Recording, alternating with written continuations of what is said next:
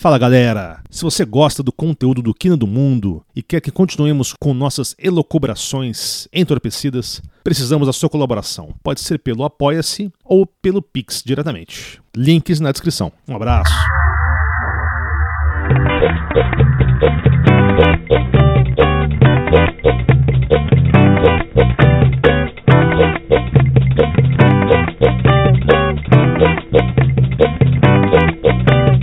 Fala, ouvinte do Quina do Mundo. Aqui é o Paulo Jabardo com seus amigos Thiago Januzzi, Opa, galerinha! André Gomes. E aí, galera, beleza? Porra, falhou o barulho da lata aqui. Mas abriu. Pula, broxou, né, cara?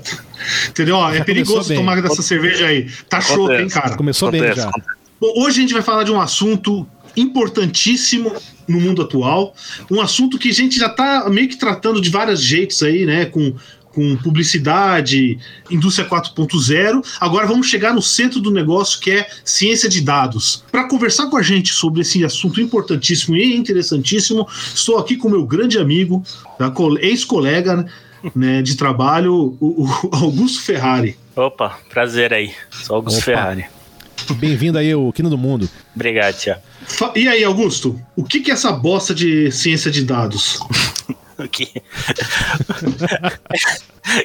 Como posso começar? A princípio havia nada, aí começa, aí e aí a partir da década de, de 80, 90 começou a popularizar o- os computadores, né? Então todo mundo começou a ter isso nas casas. Aí depois veio o advento da internet. E aí com a internet começaram começou a, a ter grande quantidade de dados sendo criados, né? Então assim, empresas começaram a ter mais mais poder para armazenar os dados. Então, tipo, eles começaram a ganhar muita informação a partir desses dados. É, eles, eles começaram a, gua- a estocar esses dados como como grandes empresas como a Amazon, né? No começo ela foi meio criticada por isso, né? Falavam, ah, pra que tanta informação assim? Tipo, vocês só vendem livros, só vendem mercadoria e tal. E aí chegou num ponto hoje, hoje assim, a partir de 2010, 2000, 2005, 2010, assim, que eles falaram, tá, agora a gente tem esses dados, o que a gente pode fazer com esses dados? Assim, qual ganho a gente, a gente pode fazer com esses dados? Então, assim, na, na história, assim, primeiro começou, começou a, a parte de, de armazenamento e, assim, consulta, desenvolveram novas ferramentas, como SQL, né? Que, assim, essas grandes quantidades de dados a gente chama de Big Data, né? E aí, a partir disso, a gente. Eles começaram a, a segregacionar e, e fazer dados relacionais, né? Então, assim, você tem o usuário e você tem o que ele consome, assim, ah, o que, que ele tá, tá assistindo. Aí você tem esse usuário e como é que é o perfil socioeconômico dele. Você tem essas, essas duas bases relacionais e você relaciona eles por base de uma chave, né? Essa chave pode ser o CPF, pode ser o cadastro dele, o cadastro na sua empresa ou na sua loja, né? E, e com isso você consegue ter uma pessoa ou uma empresa, diversas informações é, categorizadas deles. Então, primeiro eles começaram a organizar a casa, né? Então, fazendo, pegando esses dados e, se- e- e agregando assim em diversos lugares, assim, armazenando. Aí depois veio a parte de análise desses dados. Então, o que, que um- uma pessoa ela consome, em média, o que, que ela consome no supermercado, assim. Tipo, eu sei a lista de compra de cada pessoa. E o que em média ela vai, ela vai consumir. A gente pode pegar uma, na linha do tempo, o que, que são os produtos mais consumíveis, assim, em, em sazonalidades, né? Quando tá frio, o que, que ele come? Sopa. Ah, então tá. A gente consegue saber que a gente vai ter que aumentar o, o- a compra de no varejo, assim, de sopa. Ou, ah, tá frio, o que, que ele vai, vai comprar? Vai comprar ventilador. Então eles conseguiam fazer essa parte de analytics. Aí, Eu acho, que- acho que fizeram alguma coisa errada. Se estão vendendo ventilador quando tá frio. É. Então, aí os caras. Eu, eu já, já vi isso, e aí só que geralmente é quando você pega esse fim de temporada. é, eu descobri que os caras começam a vender no final pra se livrar do estoque. Então, tipo, quando tá muito frio e os caras começam a vender ventilador, é porque o estoque ele já tava já tá acabando e os caras querem se livrar, assim. Então, Ah, legal. Mas, ô, ô, Augusto, deixa eu te fazer uma pergunta, porque eu me preparando para esse episódio, né? A gente sempre faz uma Sim, pesquisa. Toda hora que você bota data science, uma outra coisa que a gente encontra é sempre essa questão, né? Do data science e do data analyst. Isso. né? E, inclusive, acho que é interessante a gente ver a diferença, mas na pesquisa que encontrei, inclusive, foram várias piadas, né? zoando os data analysts, né? Porque parece que você bota seu data analyst é um cara todo meio hipster, descoladinho e tal. Isso. E o data scientist é aquele nerd é, estereotipado que, e, e, tipo assim, que resolve o problema do técnico lá de Python, do, do data É. scientist, do data analyst em segundos, né? É meio que assim, eu, eu trabalho com alguns ana- analistas, né? Tipo, é mais ou menos isso, porque o analista ele, ele quer mostrar quais são índices chaves, né? Que a galera, galera do mundo corporativo vive chamando isso, que chama isso, né? De KPIs, né? Que são, por exemplo, ah, eu quero saber assim, qual foi o rendimento da empresa. Então os caras pegam lá a base de dados gigantesca e criam diversos cálculos para você calcular qual que foi o lucro da empresa, a margem de lucro, assim, ou assim, componentes chaves, assim, ah, qu- quantos beneficiários entraram num- numa companhia de saúde, ou quantos saíram, assim, como é que você analisa o, a sua empresa naquele determinado período do tempo, entendeu? É, assim, eu também, eu tinha esse preconceito, eu tinha essa, essa, essa coisa de falar, pô, mas o cara ele tá tirando uma média, uma média, um desvio padrão, e porra, é isso.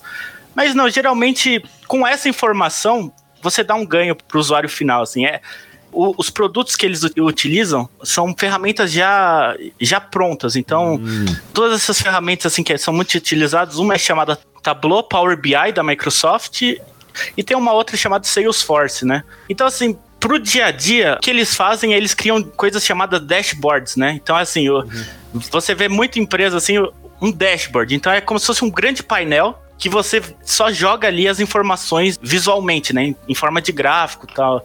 É uma- são ferramentas fechadas, então não dá pra você inventar tanto, você não programa tanto, então, tipo, é uma coisa muito. é, fica muito mais técnica e muito mais visual, assim. É basicamente assim, o, o analista então ele pega essas ferramentas e, e usa de maneira meio pragmática para vender para os executivos, né? Exato, é. E aí, tipo, hoje em dia, e hoje em dia o que as pessoas convendem é, porra, em diversas empresas, né? Cara, a gente tá criando um monte de, de dashboard com muita informação, diversas, assim. Só que a utilização é, é mínima, assim. É tipo, o cara cria é, cinco telas, assim, pra, pra pessoa, com, e, tem, e ali por trás, assim, o que você vê, assim, são números é, brutos ali, ou, ou, ou, número- ou percentuais ali, trabalho que você faz pra criar aquilo é gigante, é muito mais trabalhoso, não é tão não é tão complexo de se fazer, é mais trabalhoso. Isso assim, hoje em dia estão querendo meio que dar uma enxugada nisso, porque assim, cara, é muita informação, às vezes a pessoa nem tá nem tá olhando aquele númerozinho ali que levou semanas pra se criar, entendeu? Sabe? É, fazer uma interface desse tipo é complicado. É. Isso é uma coisa que economia, né? Você que é um fã da econometria, Opa. né?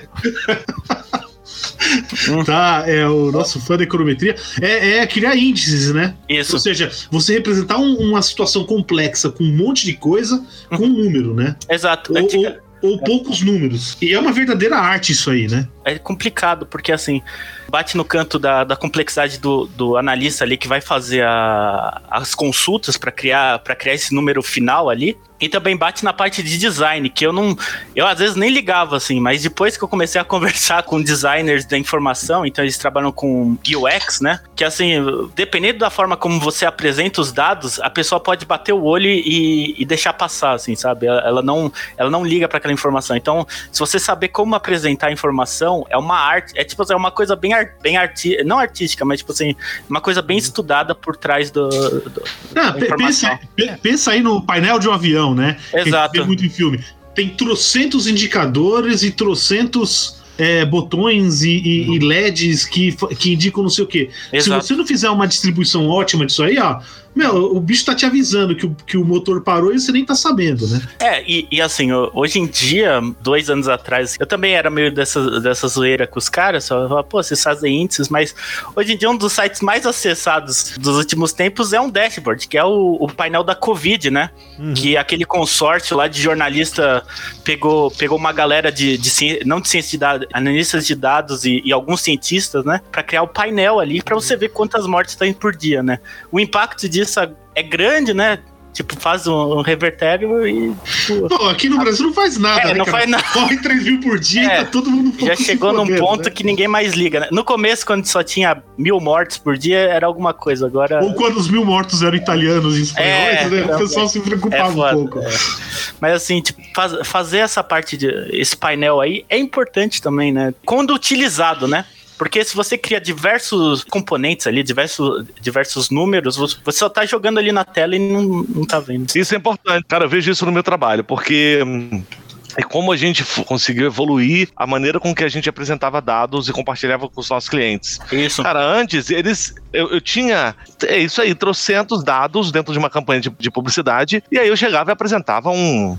Na época, um PPT de 40 páginas. Onde marcava-se uma reunião de uma hora para poder discutir, para poder falar sobre isso. O cliente no quinto já não entendia mais nada, porque são Sim. dados é, únicos, né? São, são microdados. E no final ele só queria saber o resumo, que era a nossa análise realmente qualitativa daqueles dados. E aí a gente começou a migrar, agora não, não se usa mais é, PowerPoint, é sempre um dash online, onde, cara, a gente inverteu, a gente conta é, é o fim do livro Exato. e deixa a história, os capítulos como anexo.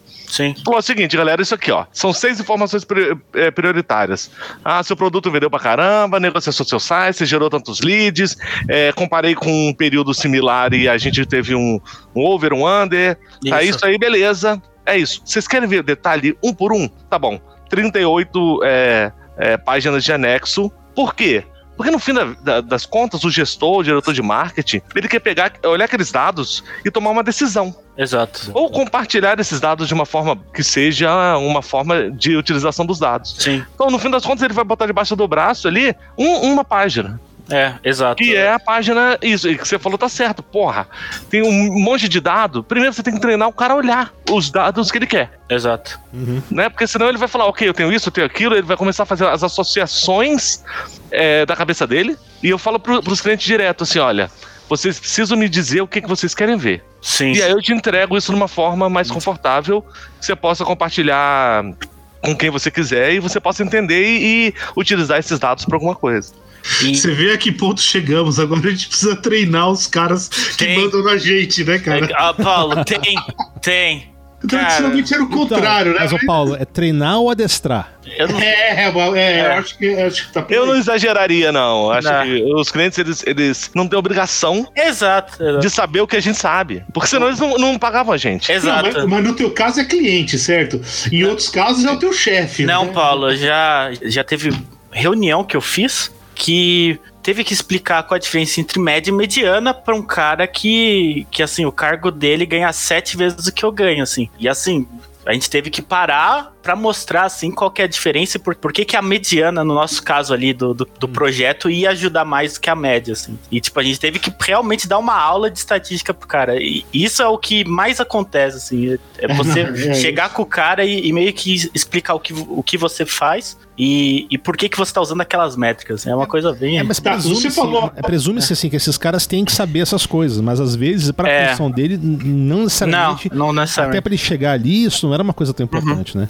Uhum. Ah, mas sei lá, cara, média e mediana é meio cultura geral, fala. o é. cara devia ter feito colegial. Eu também né, cara? achava, mas é. Um- Uma coisa que eu, que eu queria é, é levantar aqui, que, é- que eu acho que é muito interessante, né? Se você for analisar de fato essas, todo esse, o que o pessoal tá chamando de ciência de dados, né? Não trouxe nada de novo. Não. É, é, Vocês simplesmente juntaram um monte de coisa no momento certo. Então a gente tem, por exemplo, a técnica estatística, Exato. tá? E aí depois junta o computador para poder analisar grandes volumes de dados, né? O- e sistemas de, de- na nuvem principalmente para armazenar esses dados e e a coleta dos dados na internet, né? Exato. Ou, ou na internet, ou se você tem um sistema distribuído, sei lá, instrumentos medindo alguma coisa, né? Exato. Por aí. Então, assim, não tem. Não é alguma coisa, ah, vou inventar a data science. É meio Não que é. uma, é uma evolução natural de você ter essas três coisas existindo, né? E, Mas- e eu também. Você não É, acha que a aplicação disso, que eu quero dizer, a técnica, beleza, é só uma sofisticação de algo mais antigo. Mas as aplicações práticas disso, elas quebram paradigma, né? Elas quebram, elas mudam Ah, não, não, jogo. Tem, com certeza. Com certeza. Sim, a consequência é enorme, né? O que eu acho interessante nisso é que não é. o- A gente tá vivendo uma revolução onde não tem um cara. É, revolução ou morte, entendeu? Ela É. tá acontecendo sem ninguém, Sim. ninguém querer, ninguém nem procurar direito. Tanto é que, assim, eu, eu não falei assim, mas a minha formação, eu, eu também, eu também peguei um período assim que tá, tava acontecendo o início da ciência de dados e eu entrei num curso chamado Matemática Aplicada, né? E aí o, o curso ele atira para todos os lados. Eu aprendi computação, estatística e matemática, matemática dura, né? Que é a, a- a matemática pura. Aí quando eu tava no final do curso, né? Eu entrei, no, eu entrei para trabalhar com o Paulo e aí eu trabalhei lá numa outra área que era como estatística. Aí eu comecei a ver, e aí eu comecei a, a, a pesquisar sobre a linguagem R, que é uma linguagem, é, uma linguagem mais estatística, né? de uma comunidade bem, bem forte na estatística, bio, bioestatística, economia, eu fui aprendendo ali, assim, assim o, o, os métodos tal, foi ali que eu aprendi. E, e não se chamava ciência de dados. Quando eu fui terminando o curso, eles começaram a empacotar tudo numa palavra-chave, assim. Uhum. Então, a ciência de dados já existia há muito tempo. Os métodos mais utilizados hoje em dia, que, que eu vejo, assim, já são muito difundidos, assim, sabe? Então, foi, foi meio que um rebrand, né? Por exemplo, para eu me vender como matemático, putz, os caras falam, ah, mano, não serve. Matemática é o inútil, né? É, aí tipo, o cara, pô, o que, que eu faço com isso? Mas você fala que eu sou um cientista de dados, né? Sim. Aí os caras botam uma pompa, né? É, tanto então, que esse tipo de coisa é usada desde a década de 70 pelo uhum, menos, é, né? Exato, exato. pode entrar, entrar, depois disso. Isso que você falou interessante nesse rebranding, né? Porque eu fiz uhum. uma pesquisa aqui, eu não sei até que ponto esse, essa informação é válida, né? Esse termo de data science, né? Foi inventada por um cara, o primeiro cara que, que usou esse termo, o tal de Jeff Hammerback, uhum. do Cloudera. Certo. É o cara que, primeira vez, assim, começou a divulgar, a vender esse termo data science como se fosse essa coisa. É assim, como você falou, condensando tudo isso que vocês fazem Sim. num termo só. Sim. Sim. Se não me engano, isso foi final dos anos 90, né? Isso, sim, sim, sim. Exato. Final dos anos 90. Mas até então é uma coisa que já acontecia, só que não tinha um. De repente não tinha um nome específico para isso. Não, né? não. Porque não tinha mercado também, né? Uhum. Porque eh, mesmo assim, a gente olha ali para os Estados Unidos, e você olha o Facebook, o, o, o Analytica uhum. lá, aquele caso lá a gente ainda tá num. A gente tá um passo atrás, assim. Até uns dois anos atrás, a galera tava, tava só pegando os dados e, e, e tentando organizar a casa. Uhum. Então, assim, eu, eu, era de uma consultoria e você chegava para a empresa e falava: onde estão tá esses dados? Era, era praticamente o cara olhar assim, olhar o pé da mesa e tirar, tirar uma plane... um, um papel e te dar, assim, praticamente. Assim. Você perguntava onde estavam os dados, os caras desesperavam, sabe? Você tinha que saber a pessoa, tava junto tava no PC da pessoa, sabe? aquele arquivo, né? Antigo, é. né? Você tem que achar lá, a, pegar os. É, ou, ou, assim, você fala, quem que gera esses números? Aí o cara baixa, pega lá do Oracle, usa o Oracle, baixa lá no mainframe e tal, é tipo um negócio super arcaico assim. Ele bota ali, transforma no, no Excel e entrega pro chefe, sabe? Uhum. E é ele é o cara responsável por aquilo. essa, vocês falaram de industrialização, que o cara automiza tudo assim, né? Todo o processo, cara, ainda tá engatinhando aqui no Brasil assim. Se você vai em algumas empresas que nasceram no digital, né? Como, como sei lá, PicPay, os caras já pensaram como fazer isso. Ou você vai lá na, no Credit Card ou, ou, alguma empresa de cartão de crédito aí, os caras já, já sabem que aquilo, aquela informação é importante e eles já estão com tudo aquilo estruturado. Tanto é que esse Caldera, o, tem outros, outro, outros casos assim, Hadoop, eles, todo mundo já pensou em como otimizar o tempo para fazer as consultas, tal, assim, todo esse ferramental. Agora, se você vai para uma empresa mais, mais antiga, até hoje você perguntar. Ah, Quantas camisetas você vendeu da cor vermelha? O cara, se o cara não, não nasceu no digital, tá ali no, no, no varejo, o cara demora assim pra te responder, sabe? E... Ele vai, Carlão! Carlão saiu do vermelhinho! E é exatamente. Ah, 26! ah, é bom, Carlão, 26. É. Carlão do TI. É, mas... Exato. Ou, ou, não, ou pior, provavelmente o cara vai fazer o seguinte: é consultar o estoque. Exato. exato. A gente comprou X e uhum. tem Y. Portanto, uhum. o número de camisas vermelhas que tem é X menos Y. Exato. exato. É aí, aí, você bate lá no. Bate lá quanto uhum. que foi o lucro e não, não aparece as camisas vendidas. Assim, é, desapareceu. Mas, é. mas isso que é interessante. O Carlão é, levou pra cá. Que eu falei na década de 70, né? É, uhum. Nos Estados Unidos, é, para distribuição de distritos eleitorais, se usa desde. Isso. Falei, mais, de, mais de 30 anos, né? Que, que isso é uma grande. Que assim, todo mundo. Todo mundo tava esperando que o Biden é o gender mandarin, né? Isso. Que eles Gerrymandering, é. Gender, gender né? Que os caras pegam pega a região ali, picota pra, pra um lado ali ganhar, um lado perder, uhum. né? Os caras já. É, não. É, é impressionante, é. é. O negócio fascinante, a gente discutiu, acho que um pouquinho, né? Quando a gente uhum. falou de política ano passado, né? Foi. A questão aí é a seguinte: você tem lá, você tem o voto distrital. Uhum. Tá? Ou seja, então você divide o país em, em distritos e cada distrito tem um deputado. Agora, se você tem demografias bem estabelecidas, né? Ou seja, grupos de pessoas que votam, você sabe como elas vão Tendem votar, a votar, né? Tá? É, é. Tende a votar no negócio, então você consegue matematicamente fazer algo para vamos mudar as fronteiras dessas, desses distritos de tal maneira a me beneficiar. E viram, Exato. e viram aberrações, né? São as- Vira aberração, vira Vira. aberração. Não faz o menor sentido, assim. Tipo, Né? O distrito ali é um rio, sei lá. Os caras os cara conseguem. Tem caso de distrito que cruza o estado, é uma faixinha estreita que cruza o estado, entendeu? tá piorando muito agora, por quê? Porque antigamente era meio que feito na mão essas coisas. Isso. Entendeu? Agora você tem todos os dados, você tem todas as informações, como é que os caras votaram. Aí você faz você pesquisa de opinião, tudo online lá. Então você pode fazer um programa de otimização. Sim. Então você fala: olha, se eu quiser, com esse número de eleitores aqui. Eu vou, e todas essas informações da rede, e eventualmente você pode fazer é, mineração de dados em Facebook, Sim, etc. sim. Que é uma coisa que a gente precisa conversar aqui, mineração de dados. Sim. E aí você tentar fazer um programa de otimização. Como é que eu divido a geografia do, do meu país para aumentar o meu número de votos? É, Sim, Paulo, sim. e outra coisa, tem que pensar que, ah, porra, beleza, mas esses caras estão fazendo isso pra ser eleitos. Mais ou menos, né? Porque você pode montar todo um esquema de favorecimento ou pra prejudicar grupos Uhum. éticos, linguísticos e o, e o- Exato. Então você tira voto negro, você tira voto latino, você organiza. Exatamente. É, não, não. Aí a forma- questão do voto negro, por exemplo. Não, mas você, É, consegue, não, você, aí é- você consegue organizar de uma forma que você sabe o resultado. É, se, se você sabe Sim, quem sim, é de sim. um bairro ali, de um distrito.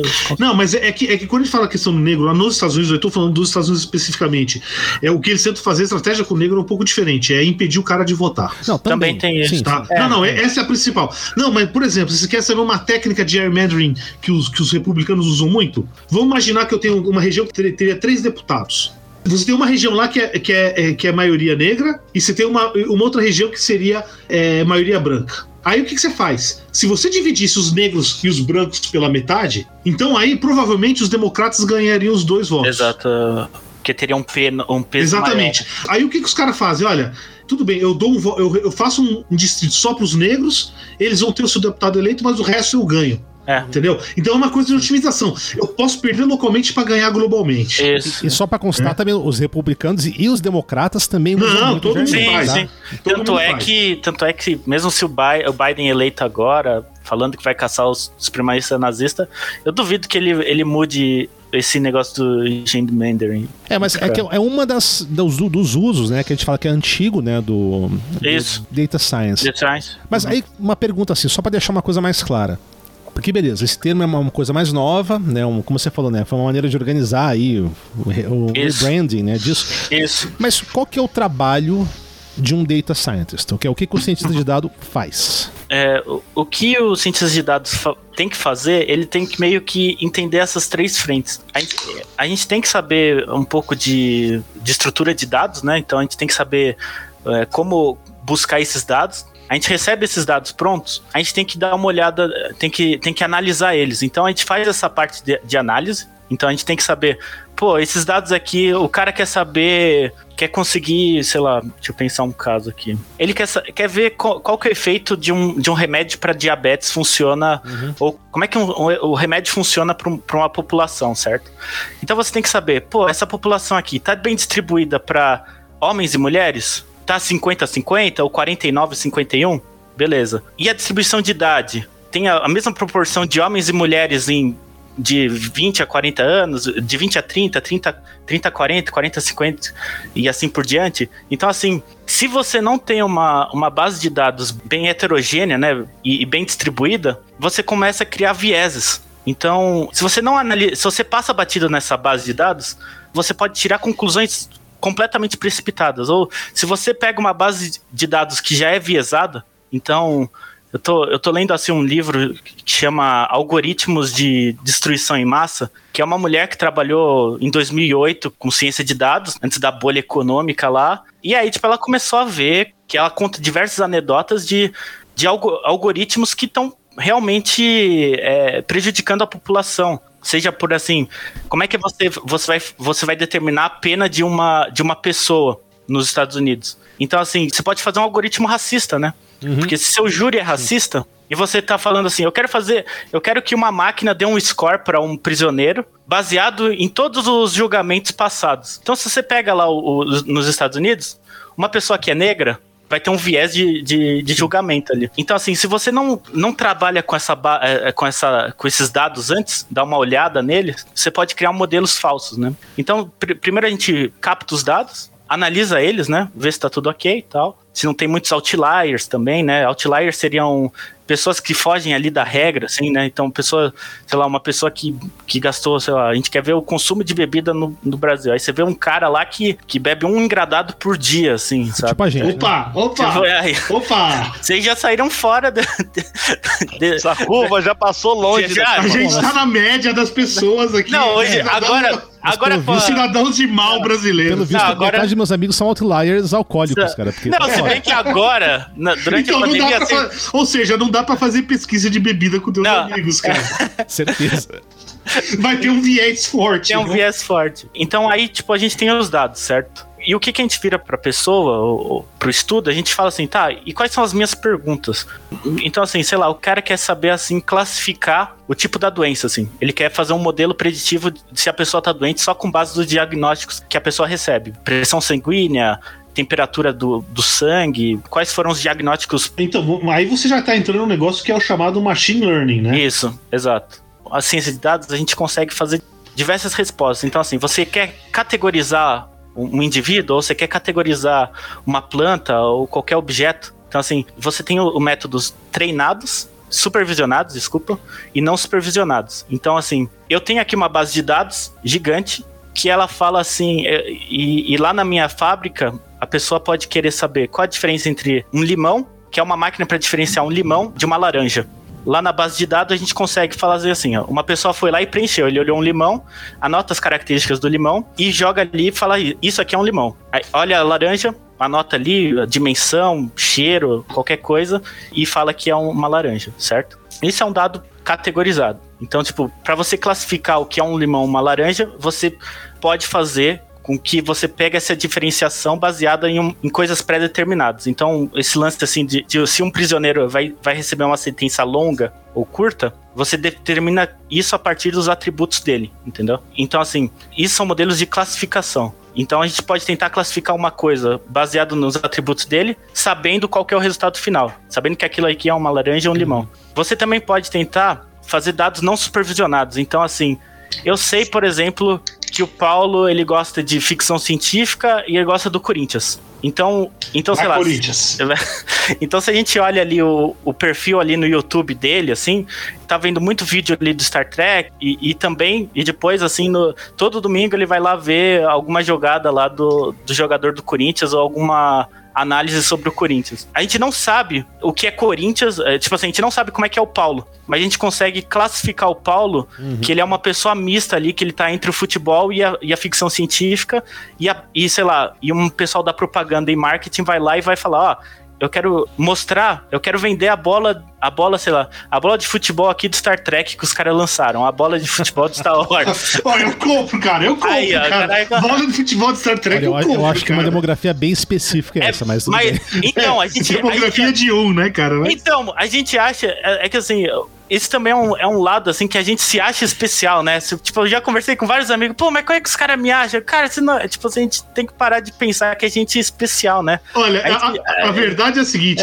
nós seres humanos somos criaturas de hábito. Sim, muito. Certo? Então, assim, é, é, você, você observa a pessoa, ela faz algumas coisinhas, você consegue prever, olha, o que, que ela vai estar fazendo no dia, Exato. dia 25 de março de 2026. Provavelmente você vai acertar, cara. Por, por exemplo, eu, então nesse dado supervisionado, assim, não é limão e laranja, né? Que é uma coisa assim que, que dá pra você classificar. Pode botar alguém, algum dado ali pré- previamente classificado. Mas assim, o Paulo pode ser uma pessoa super ímpar, mas pode ter umas 5, 10, 15 pessoas que são iguais a ele, ou, ou mil pessoas, né? Então, tipo, com esses modelos não classificados, você não precisa saber que ele é um limão ou uma laranja. Mas você consegue falar assim, ó, se eu, se eu quiser vender esse produto, ou se eu quiser que isso aqui apareça pra ele, você vai lá e apresenta isso pra ele, sabe? Então, assim, esse é um modelo de classificação. Tem também outros modelos de previsão. Então, você, por exemplo, os caras lá do Bitcoin, que, que eles podem pegar várias informações assim da na sociedade para tentar prever, para prever o preço da moeda, né? Se ela vai subir ou cair. Você pode pegar é, notícias do dia que você teve, assim, ao- ao- você pega uma grande base de, de notícias do dia, assim, tipo de dois, três anos, enquanto a moeda estava em circulação, né? Desde o do primeiro dia de circulação da moeda, e você consegue ver qual, que esse comportamento ali da notícia pode ter alguma correlação com o preço da moeda. Então, sei lá, o Biden assinou um acordo, é, um acordo de paz entre Irã e Iraque. Aí, sei lá, por algum motivo os caras lá do Irã vão, vão parar de usar moeda, moeda criptografada e, e então o, o, preço do Bitcoin cai, assim. Então, tipo, se, se, você tem um acordo de paz imenso, assim, você sabe que o preço da moeda, da, dessa moeda vai cair, assim, porque é uma moeda que não tem lastro, não, não é lastro, é, não é rastreável, né? Então, sei lá, então a pessoa, as pessoas ali vão se sentir confiáveis de usar moeda comum, assim. Não é, cara, se tiver um acordo de paz, você sabe que os Estados Unidos vai fazer uma coisa pra sabotar, e ah, vai aumentar é. pra caralho. É, é, então, é, é, mas, por exemplo... Eu, não, não, mas é, é, só, só pra gente deixar isso bem uhum. claro, né? Porque muitos nossos ouvintes não, não, não entendem muito do assunto, então, primeiro, você fala muito em modelo. Tá? Isso. Mas o Paulo então, não ser ouvinte não, viu? Eu mesmo entendo porra nenhuma, tá? Tá. Não, é, é, é, é, eu também não, mas foda-se, né? É, então explica pra gente o que, quando você fala modelo, o que, que você quer dizer? Tá, o modelo é o seguinte, a gente, a gente tem ali a base de dados e a gente quer prever algum comportamento ou classificar alguma coisa. Então, o que, que o modelo faz? É como se você pegasse uma criança e, vo, e você pegasse uma, uma laranja, mostrasse para ele, ó, isso aqui é uma laranja, Pô, legal, uma laranja. E, e, essa criança, assim, a gente vai falar que ele é o modelo. Você vai treinando esse modelo. Então, no começo, ele vai olhar para um objeto, ou a gente vai passar parâmetros daquele objeto, e cada, e cada parâmetro ali pode ter um peso. Então, sei lá, para uma pessoa que tem diabetes, pode ser que a idade componente muito forte para a característica da, da diabetes, né? Ou se ela é um ou se é um, é um homem, a idade, a idade, o sexo, pode ser que isso tenha alguma correlação entre a doença. Então, assim, o que a gente faz é o seguinte, ele ou às vezes o modelo ele pode aprender sozinho, então ele pode tentar dar chutes para as variáveis ali, para os pesos das variáveis, ou a gente pega o modelo, traça uma. Re... É, eu não sei agora como explicar isso de uma forma. Não, pera, pera, não, não. É. A gente vai. Vamos destrinchar. Tá? Eu, eu, como trabalhando mais no que se chama é, tradicionalmente ciência, não sei o quê, para mim, modelo, o que, que é? É uma representação Exato. idealizada da realidade. Exato. Certo? Ou seja, então quando eu vou falar assim, eu tenho um ciclista andando de bicicleta, quero saber o efeito do vento dela. Exato. Não me interessa muito o batimento cardíaco, a cor da pele, não sei o quê. Só me interessa um pouco mais ou menos a geometria, Isso. por aí. Então é uma idealização do que você está querendo usar no negócio. Por quê? É aquela coisa, né, cara? Se você quiser usar, é, calcular tudo, você não vai conseguir. Então você vai ter que simplificar, eliminar e desprezar um monte de coisa. Exato. Nem ciência de dados, o modelo já eu, eu acho que segue a mesma linha, né? É Isso. o mesmo tipo de coisa. Uhum. Tá? É, mas é um, um pouco mais chato, pelo que eu tô vendo aí. Sim, por exemplo, você quer, quer pegar alguma coisa que você já conhece e você quer que, por exemplo, ah, eu quero que tenha um modelo que, preve, que preveja se aquela pessoa ali vai, vai ficar doente ou não. Se você tivesse todas as informações do mundo sobre aquela pessoa, você conseguiria prever facilmente se ela vai ficar doente ou não. Se você tivesse todos os dados do mundo. Como você não tem essas informações, você vai pegar só alguns, alguns componentes dela. Alguns componentes que podem ser chaves. E você vai tentar diminuir o erro do que você está prevendo ali. É mais ou menos isso que a gente tenta buscar, assim. É, modelos preditivos, né? Isso, exato. Isso é, é um modelo preditivo. Então a gente começou a entrar no que o pessoal chama de machine learning, aprendizado exato, de máquina. Isso, exato. Né? Exato, Não, exato. porque até agora, sem contar esses últimos cinco minutos aí, a gente, o que, que a gente discutiu foi é, é análise de dados mesmo. Isso, né? exato. É pegar os dados, criar um índice, apresentar, e aí o cara decide: ah, vou exato. fechar a empresa, vou demitir não sei quantos, porque exato. hoje em dia a única coisa que a gente decide é isso, né? É. Vai morrer quantos, vou fechar quantos, Sim. vou demitir quantos, né? Aqui no Brasil é essa a nossa realidade, certo? Mas agora a gente está falando em prever, ou seja, você entra com informações e você quer prever alguma coisa. Exato. Né? E aí você falou em parte supervisionado e não supervisionado. Supervisionado é, seria eu, eu aviso o cara, olha, eu tenho meu algoritmo que, pra, pra, que vai treinar meu, meu sistema. Exato. E eu digo, olha, isso aqui é uma laranja. Aí você põe as características. Isso. Tá, é, isso aqui é, isso aqui é, uma, pra, é um limão. Mas só para dar um exemplo clássico disso, né? Quando você entra em algum site, você fala, não sou um robô. Aí que você uhum. clica lá, quantos semáforos tem aqui? Você tá meio que ensinando a máquina, ajudando a máquina nesse sentido, né? Eu tô falando besteira. Ah, na na verdade, ali você. Eh, ali você já tem um modelo pré-treinado e, e ali ele já leva em conta que você vai errar. Tipo assim, às vezes você não pode ser tão. Tipo assim, você não pode ser tão preciso ali, entendeu? Assim, tipo, mas aquilo ali já tá treinado. Você não ajuda tanto, hum, a, tanto a máquina, assim. É só alguns casos. Às vezes ele vai te apresentar alguma coisa nova, porque ele, ele viu que você é humano e ele vai falar, ah, já que já que você tá, tá tão certo, assim, tá desesperado para acertar isso aqui, eu vou te mudar, eu vou te passar um modelo aqui que eu não treinei, assim, tipo assim, eu tenho um monte de imagem aqui, me mostra aí o que, que é uma bicicleta para você aqui, entendeu? Ou o que, que é um avião, assim. Aí ele bota, aí... Um, aí ele bota um pogobol. Isso, aí ele bota o Pogobol. Então, assim, eles cara, pegam... eu, sempre vou, eu sempre vou escolher o Pogobol, cara. então, então, assim, houve, aí de, dessas classificações, assim, o Paulo marcou Pogobol, mas o, os outros caras lá que, que não quiseram sacanear ou que não, não perceberam que eles estavam sendo usados, é, 90% vai, vai marcar que o Pogobol não é uma bicicleta. Então eles vão falar, porra, então isso aqui não é uma bicicleta. Então, tipo, eles vão lá e vão, vão classificar. Sim. Eles usam é, a massa pra, pra classificar. Tá, mas então, assim, pelo que eu entendi que vocês estão falando, né? A, uhum. Esse grande questão do machine learning ele parece que é uma, uma, otimização de previsão, né? Você consegue prever as coisas, mas é otimizar essa, essa previsão de, de dados, né? De, de... Uhum. Mas, Paulo, oh, oh, desculpa, Januzzi. Cara, é, tem, tem algumas informações que são informações que existem provavelmente a gente nunca vai conseguir explicar, mas, mas é assertivo pra caramba. vou dar um exemplo. Cara, a gente sabe no, no mercado publicitário que a venda de ventiladores e de ar-condicionado, elas aumentam geralmente quando você tem dois dias seguidos durante duas semanas de, de calor intenso. Então, Isso, então, assim, né? tá normal. De repente,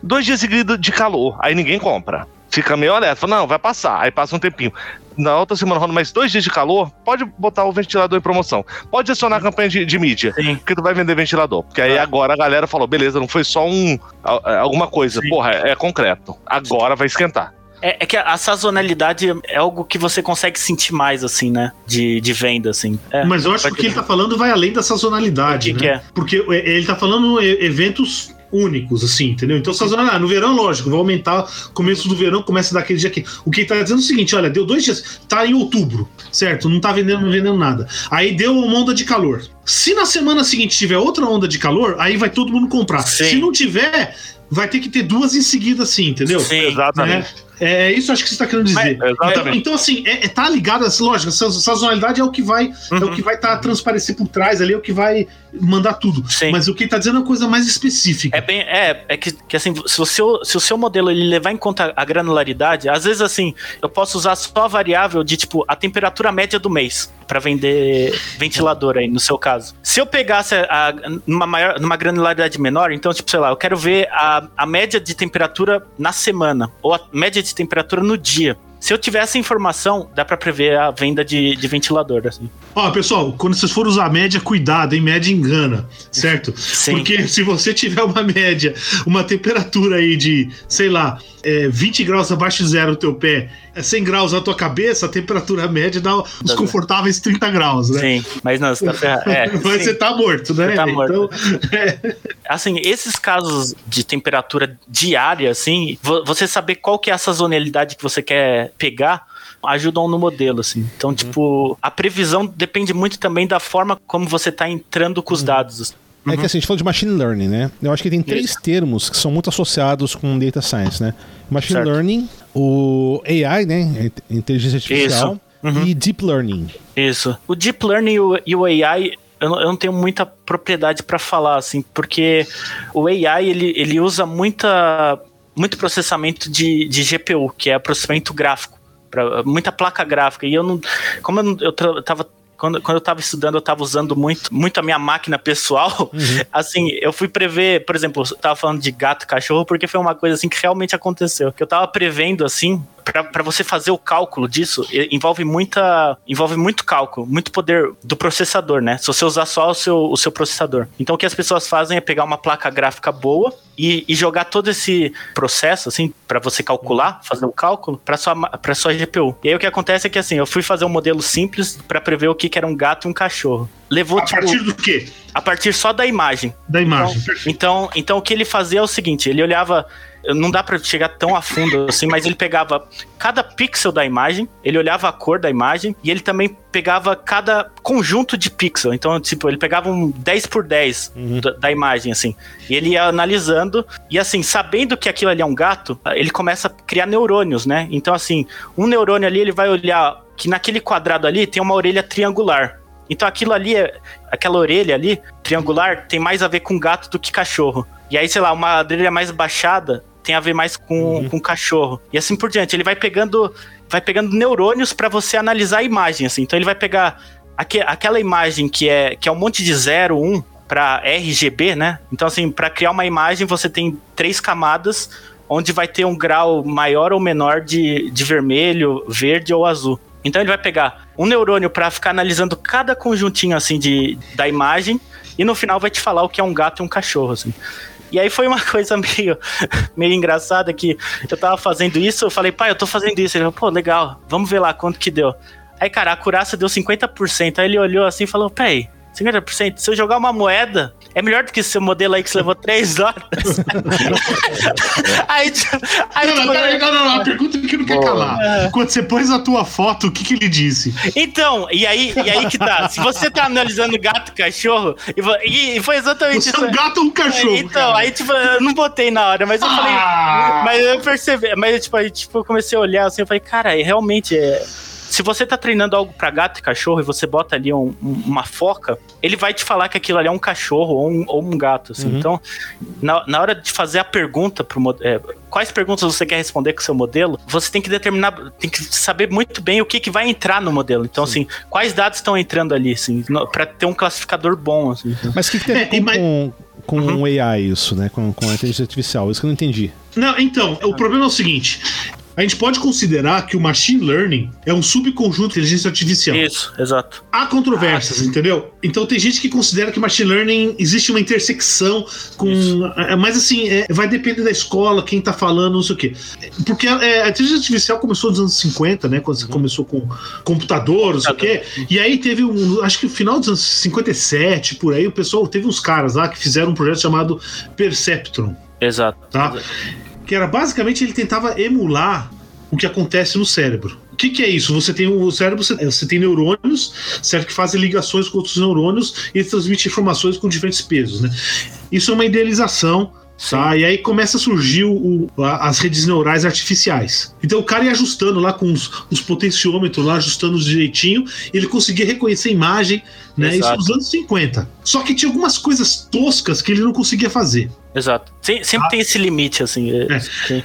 né? Aí depois eles perceberam porque só tinha um nível lá de neurônios, não sei o quê. Aí depois o pessoal começou a fazer um monte de coisa a mais aí, É, né? E, ho- e- e hoje faz muita coisa. O que, ele tava, o, que o Augusto tá falando de supervisionado é que você, por exemplo, pra questão do gato e cachorro, o que, que você fez? Você pegou um monte de foto de cachorro e Isso, falou: ó, isso é um cachorro. exato. Pegou um monte de foto de gato, isso é um gato, né?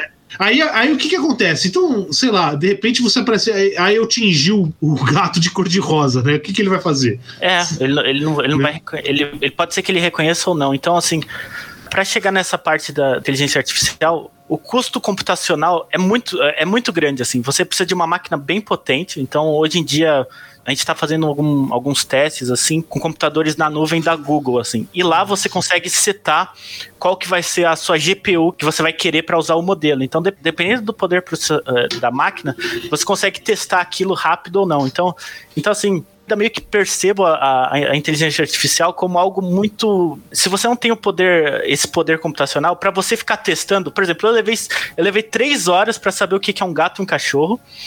e o meu modelo foi. E o meu modelo foi muito. Foi, foi muito aquém, assim. E às vezes você vai. Por exemplo, para você classificar uma coisa. Por algum motivo, por exemplo, eu sei que é, ele vai falar assim, ó, eu- quando eu fui ver essa imagem aqui, eu tive que olhar o canto, o, o centro da imagem e, e um pouco dos cantos desse centro, assim, tipo, porque aí ele vai ver o rosto do gato e ele vai ver também as orelhas, assim, ou do, do gato ou cachorro, assim. Então, assim, se você pega a imagem e bota um pouquinho pra direita, ou faz o que o Paulo fe- falou, tinge de vermelho, Ferrou o esquema. o- ferrou o esquema. Então, muda a escala, né? muda- Ah, é. o gato está no fundo. É, sim, Mas assim, o, o que eu acho que é uma questão é que Uhum. esse termo de inteligência artificial, ele é usado demais, né? Ele sim, sim. É o usa- que vende. Exatamente, É o, que, é o né? branding, é o- É, exatamente. novamente. A impressão que eu tenho que é um termo, ele promete muito, mas entrega pouco. Sim, Você sim. vende, não, inteligência artificial e tal, blá blá blá. Não digo nem na questão da ficção científica, porque é é outra conversa, Aham. mas eu digo na questão da realidade mesmo, não, porque a gente tem um computador que vai Não, fazer e- isso, isso, isso, isso. Isso, E, e se vende que vai fazer, vai mudar tudo e não é bem assim, sim. né? E na realidade, o que, que aconteceu? A inteligência artificial ela, ela, ela prometeu muito e vendeu pouco. Sim, exato. E aí, por- então a gente teve o que chamou os dois invernos da inteligência artificial. Tá? Então, em 74, que é, é bem É. antigo. É, não, é bem antigo isso aí. Essas coisas. A gente não inventa muita coisa, a gente Sim. recicla, né? Sim. É, é- É que agora a gente tem os meios pra realmente tem meios, testando, testando Então, essas tecnologias. le- Lembra que eu falei do Perceptron? Isso foi no final dos anos 50. O pessoal ficou excitadíssimo com isso. Sim. E por bem É, mal, Paulo, isso reflete na ficção científica. Porque, Lógico, porque não, os não caras tenha falam, dúvida. porra, isso aqui vai mudar tudo. Né? Sim. e- só que, de fato, não, não entregou, né? Não, não foi isso Sim. que foi prometido. E aí você vê, por exemplo, tipo, Asimov tava publicando livro sobre o robô antes disso, né? Sim. Sim. Então, assim, você vê que e- e provavelmente ele também influenciou. Existe um feedback aí que, Sim, sim. que, Por- que é por- bem interessante. Por exemplo, Thiago, é, eu comecei a entrar nessa área de ciência de dados porque eu trabalhava com uma, uma estatística.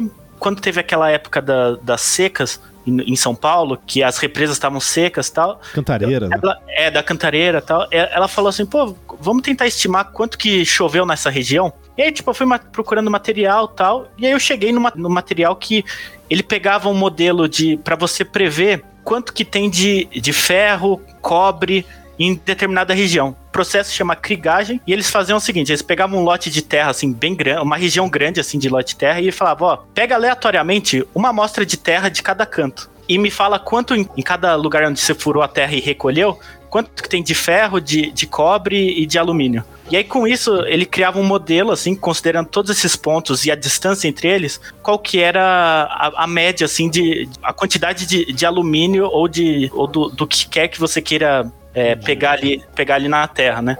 Aí eu falei, pô, será que isso aqui faz muito sentido? Será que tem para pluviosidade? Aí eu olhei e realmente já tinham feito. Tinham feito para saber, assim, sabendo que eu tenho vários pluviômetros, né? Que são os, os o, o que mede a pluviosidade ali durante o dia, né? Eles pegaram a mesma metodologia que foi criada em 1960 e aplicaram isso para chuva. Foi daí que meio que me deu um start assim, falei, pô, isso aqui é matemática. Eu tinha uma noção básica de estatística e só de ler o, o artigo assim, eu consegui replicar aquilo para nossa realidade aqui do Brasil, né? O lance das chuvas assim. E aí isso que isso que é interessante, assim, eu não, eu, por exemplo, vocês podem ter me chamado aqui para ciência de dados. Eu não conheço todos os pontos da, da ciência de dados, mas assim, eu, eu Ah, então, então, peraí, então. Você conhece tudo. Vamos, Eu sou vamos. Malfar. Cai fora, cai Eu sou fora. A gente quer falar com você Mas mais. assim, eu, eu tenho. Eu, a gente, tipo, o que, o que eu aprendi, assim, é que você, eu carrego algumas ferramentas, assim, e algum conhecimento básico de tudo, assim. Eu não mexi ainda tanto com inteligência artificial, mas eu, eu entendo um pouco, assim, porque eu, eu tratei, assim, bem, bem superficialmente, mas realmente, a, a, a inteligência artificial ainda é uma coisa muito. O nome é muito mais forte do que estão, estão usando. Atualmente, assim, eu trabalhei com uma pessoa que só, só mexia com essa parte de análise e ela foi para a parte de inteligência artificial e, e realmente ainda é muito. Assim, é, Tá na é muito difícil. coisa, né? Tá aí na infância ainda, assim. Então, não é uma coisa assim que a galera fala, não, vão, as máquinas vão dominar tudo, vai, sei lá, vai, vai dominar a internet, essa máquina vai. Essa inteligência vai entrar na internet vai dominar tudo, É vai um pouco mais quebrar os. complicado, né? É muito complicado. é muito- E às vezes você consegue. Você não consegue explicar. Tipo assim, você chega assim, tá, eu quero botar esse modelo de inteligência artificial aqui no mercado. Cara, pra você explicar que aqui- como que aquilo ali funciona. Por que, que ele, tá, ele tá considerando ali o preço da banana pra decidir, tipo, a, a cotação do dólar, assim, para o poder explicativo da- do, do modelo fica muito difícil, assim. É uma coisa assim que você. É, então. Aí, aí entra alguns aspectos interessantes, né? Toda essa parte de machine learning, o básico, do- o mais usado é são as redes neurais artificiais. Isso. E já se demonstrou é, matematicamente que as redes neurais artificiais, né, elas são basicamente modelos lineares generalizados. Exato. Eu- ou seja, então o que você está fazendo assim pra- é basicamente, olha, ah, hoje tá, tá- a temperatura é 20, 20 graus, amanhã a temperatura é 25, ah, portanto depois de amanhã vai ser dia 30, eh, vai ser É. 30. Exato. É uma É- regra de três. É- é- Exato, então é assim, é uma interpolação tosca. É lógico que ah, no, no exemplo que eu dei são dois dados, mas se você pega só a temperatura e o dia, Exato. né? Mas se você pegar 40, 50, mil, 100 mil, 1 milhão de dados e faz isso, vai chegar no modelo que a gente não consegue entender. Exato. Ent- Então, assim, é, realmente, isso que o Paulo falou é uma coisa assim que você. para você usar, assim. Com uma regra de três, às vezes você consegue prever alguma coisa, certo? Com, só com uma informação, às vezes você consegue prever o modelo, só que o, o seu erro se você for para daqui 20 anos, você querer prever alguma coisa, não vai bater, assim. Vai ter informação ali que você não. Que você fala, pô, tá faltando alguma informação para ter para o meu modelo conseguir categorizar alguma coisa ou para conseguir prever alguma coisa. Então, assim, lá no, no fundamental, no, no, ensino médio, a gente só fazia, pegava dois pontos, traçava uma reta e era isso, assim, para você prever no ponto X, ponto além ali, você só traçava uma reta e continuava, né? Só que o problema é, quando você quer uma coisa mais robusta, o que, que você quer fazer? Tá, eu previ 10 e, e no dia, tipo assim, eu quero prever a temperatura lá no, no dia e, tipo, deu 10 graus. Só que na realidade deu 15 graus. Então, assim, você tem que usar outro, outras variáveis, assim. Então, você não pode pegar, por exemplo, a temperatura só da onde você mora, para saber quantos graus vai fazer amanhã. Você faz alguns modelos considerando. É, choveu lá no sul, ou, ou quer dizer, é, teve chuva lá no, no norte, porque a chuva vai, vai descer aqui e, e, vai chover aqui, então amanhã vai chover. Então, é, é, por exemplo, né? Aquela coisa, né? Ah, a temperatura caiu em Curitiba. Exato. Porra, tem uma diferença fria chegando, vai, ela vai cair Exato. quanto tempo? Algumas horas, 24 horas, não sei quantos depois, vai Sim. cair aqui em São Paulo. Então, então assim, às vezes nem é a temperatura de Curitiba que, que é o valor verdadeiro. Então, assim, existe um termo que eles chamam de proxy. E às vezes isso pode ser usado para o bem pode, pode explicar para o bem ou para o mal, né? Então, sei lá, a, a, temperatura em Curitiba indica uma, uma frente fria. A gente não tem um indicador de frente fria lá. A gente, só, a gente tá usando a temperatura da, da Curitiba para indicar a frente fria que está chegando aqui. Então, assim, com o maior número de informação possível, você, você consegue criar um modelo de, de previsão do tempo. Eu já vi meio que eles pegam um globo inteiro e transformam numa bola de futebol, assim, em, pegam várias regiões em, em assim, para estimar quanto qual a temperatura aqui, no, aqui na região, assim. Então, tipo, é, é bem interessante. E, e, a proxy também pode ser usado para um, um lado ruim. Tava lendo esse livro aí que eu, que eu falei para vocês, de algoritmos de destruição em massa, e ela fala, assim, que o modelo ele pegou ele falou assim: o, pessoal falou, oh, tá muito racista esse modelo de classificação de, de tempo de, da prisão, né? E aí vamos parar com isso. Só que aí você pegava o lugar onde ele nasceu, tipo, a região onde ele, ele mora, né? Aí pegava quantos enquadros, se ele já teve alguma recorrência na polícia, então, sei lá, se ele, se ele leva muito enquadro na rua, ele já teve ficha criminal, né? Ele pode ter sido preso indevidamente, então, tipo, essas duas informações, elas são proxies, né? Então, tipo, elas podem estar tá denotando a cor da pessoa. E essa cor da pessoa é o que aumenta a pena dela no final. Então, assim, só de você fazer perguntas que, que caracterizam o indivíduo, só que sem falar a cor da raça, sei lá, ah, você mora onde? Mora ali na favela. Aí tá, e, e qual que é a sua renda? Ah, é essa. Você já ficou desempregado por quanto tempo? E diversas informações, assim, que você não precisa falar, ela, ele não precisa falar a cor de, de pele dele, mas só esses dados socioeconômicos você consegue. O modelo nem vai falar que ele é negro mas assim, só com, esse, com essas informações você, você tá dando a informação que ele é negro, entendeu? Então, tipo, dependendo da pergunta como você faz, ou a proxy como você usa, às vezes você pode pegar casos é, é, errados. É, então, você vai, ter, vai, você vai ter uma implicação super racista em cima disso. Exato. É um exemplo, assim, né? Os caras fizeram em Nova York aquele negócio stop and frisk. Uhum. Que é o quê? Ah, você chega a polícia, chega lá, ela dá uma revistada na pessoa. Uhum. Famoso né? bacolejo. Exatamente. E aí o que, que acontece? Imagina o seguinte, e, e isso, toda a estatística mostra isso. Negros e brancos fumam maconha no mesmo, na mesma proporção. Ou seja, tem uma porcentagem da, dos brancos fumam maconha, e a mesma porcentagem, isso é, é, pelo menos nos Estados Unidos é fato, né? Não sei como é que é no Brasil, não faço a menor ideia. Uhum. Não, no Brasil meio que todo mundo fuma Eu... maconha, mas ninguém fala, mas tudo bem. Exatamente, perfeito. perfeito. Fumou, mas não tragou. E, e aí o que, que acontece? Onde precisa de mais policiamento? Exato. Ah, é onde tem mais crime. Onde tem mais crime? É onde, onde já, já tem um monte de merda. Então eles vão nos bairros lá, tem mais negro. Exato. Tá? Eles vão lá e, e pegam o cara, olha só. Eles têm muito, eles fumam muito mais maconha, são presos por maconha. Exato. Sendo que branco não é preso, sendo que eles fumam na mesma proporção. E aí, esse mesmo dado, depois, assim, olha, não, mas peraí, o, o meu modelo tá justificando, né? Exato. É, tá aqui, aqui tem mais gente sendo presa. Uhum. É, então o próprio modelo justifica é, mas, o negócio. Exato. Mas é um dado totalmente contaminado, né? Exato. Totalmente contaminado. Que, que é esse lance do viés. Aquele dado ali vai ter um viés, assim. Então, assim, hoje em dia, nas empresas que eu tô passando, assim, tem a lei, de, lei geral de proteção dos dados. Que é realmente isso. Hoje em dia, se você precisa usar o CPF de uma pessoa, é, é realmente bloqueado, assim. O CPF ou qualquer outra informação, você, você é bloqueado. Assim. Eu fiquei até surpreso, assim. Eu falei, pô, os caras estão realmente levando isso a sério, assim. Não tem. Eu, traba, eu trabalhei assim, eu falo, pô, os caras não vão passar debaixo do pano? Não. Não pode e tá acontecendo assim. Essa lei meio que pegou, assim, nas empresas. Assim. Não, mas, eu, mas eu, a pergunta que eu é, faço pra você, Augusto, é a seguinte. É, não pega, né? É, essa. É... Não, não, não, mas eu, mas eu acho que ela não pega porque ela acaba sendo irrelevante. Você consegue saber quem é o cara sem saber Sim. qual é o CPF. Sim, é, eles, também. Eles não precisam saber. Uhum. E também isso também às vezes contamina o dado.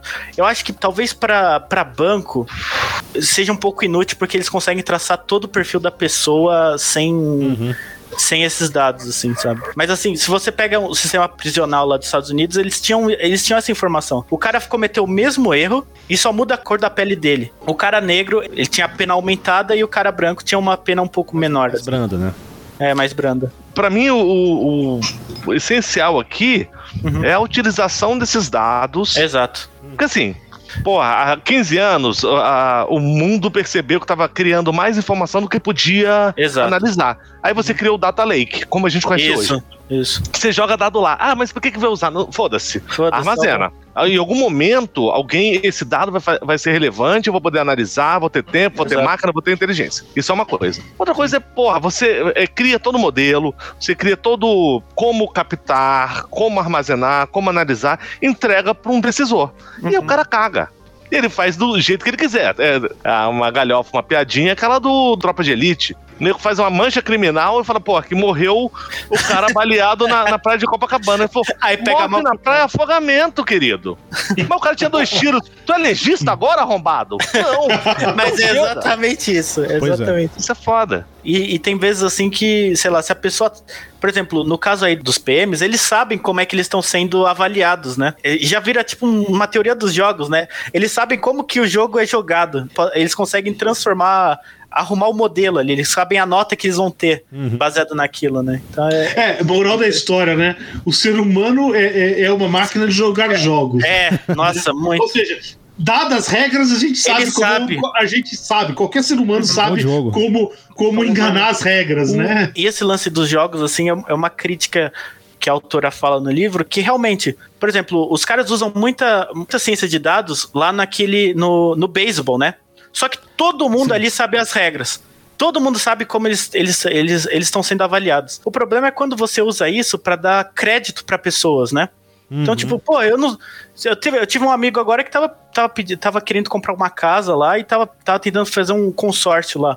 Cara, com certeza rodaram um algoritmo ali para ele, mas ele não, ele não tem ideia. Não tem ideia o que, que tá sendo levado em conta para ele receber uma nota ou se ele vai ser pago ou não. O, Você vai conseguir uma linha de crédito ou não, né? Exato. E aí, hum. e é assim, sei lá, eu não sei como vai ser no futuro, mas será que vai ter alguma auditoria para esse tipo de informação, porque é algo que realmente vai. vai é, porque você vai, pode. Vai aumentar. É, vai aumentar e você pode, aumentar. você pode criar um labeling né, de pessoas, né? Essas Sim. pessoas não, não entram aqui no, no, no algoritmo, não vão ter crédito e estão fodidas, sacou? Não vai ter emprego, e, não vai ter nada. Uhum. Aí se você tem, sei lá, o. Você tem uma conta premium ali, ah não, esse cara aqui, quem vai avaliar ele vai ser o gerente do banco, não vai ser o algoritmo.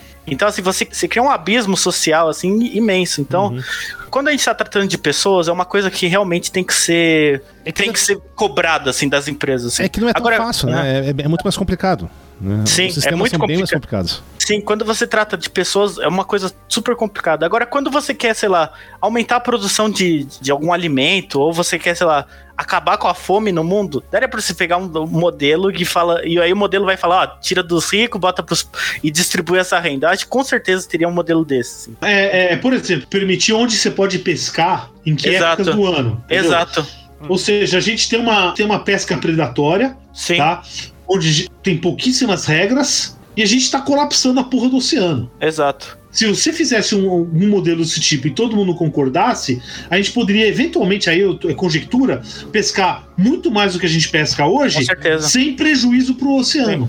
Ah, a Embrapa é, é isso, né? O meu chefe, ele trabalhava na Embrapa, ele falava de, de coisas extraordinárias, assim. Os, cara, os caras criavam vários modelos, assim, para pequeno e grande produtores de, de alimentos, assim. É um negócio, assim, que realmente, se usado de forma correta, é uma, é uma ferramenta, né? No final das contas, assim, é é uma ferramenta e, e se usado de forma correta, tem muito ganho, assim, sabe? Ô, mas só uma, É. uma- uma última pergunta aqui, né? Porque daqueles Uhum. termos, o único que pra mim não ficou claro é o deep learning, que se Uhum. usa muito também dos termos da moda aí do data science. Cara, como é tempo da volta, provavelmente não quer dizer nada, é, cara. eu também, É, eu também então. achei, mas eu tinha que soltar essa, né? É meio que. Não, não, eu, eu não faço a menor ideia do que seja isso. Cara, Será que não é, não é, não tá ligado àquele aprendizado não Isso. supervisionado? É, não, não tanto, mas é que assim.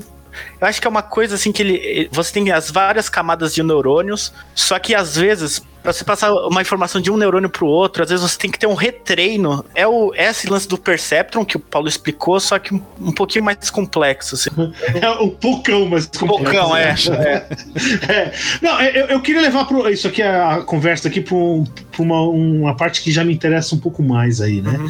E é o seguinte: é, acho que o Lord Kelvin, que é o da temperatura lá, o Sim. Kelvin, não sei o quê, eu acho que foi ele. Ele disse no começo do século XX que em, em ciência, qualquer coisa, ou é física ou é coleção de selos. tá? É. Assim, é, no- de uma maneira fundamental, ele tem razão. Não, sim, sim. Certo. Porque a ciência, ela é reducionista. né? Ou seja, vo- você tenta reduzir. Então, por exemplo, ah, se eu sei como é que um átomo interage com o outro, ah, é só calcular como um monte de átomo interage com o outro, eu chego, eu chego na, nas- como as sociedades interagem entre elas. É. É lógico.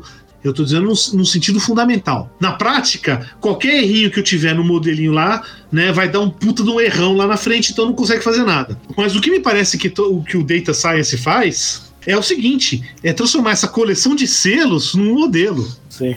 Exato. É, exato. sim. exato, exato. Ou seja, cara, eu não eu não sei, eu tenho esse monte de selos. E o que, que seriam esses selos? Ah, é, se eu der um tiro na cabeça, o cara morre. Né? Se for no braço, o cara só sangra. Uhum. Tá certo? E isso, esse tipo de informação. E aí você vai alimentando esse modelo é, abstrato no computador, com um monte de informação, aí você consegue chegar numa, num, num- modelo assim, mais previsível. Ou seja, você transformou a coleção de selos numa coisa mais fundamental. Sim. Ou aquele, aquele lance lá que.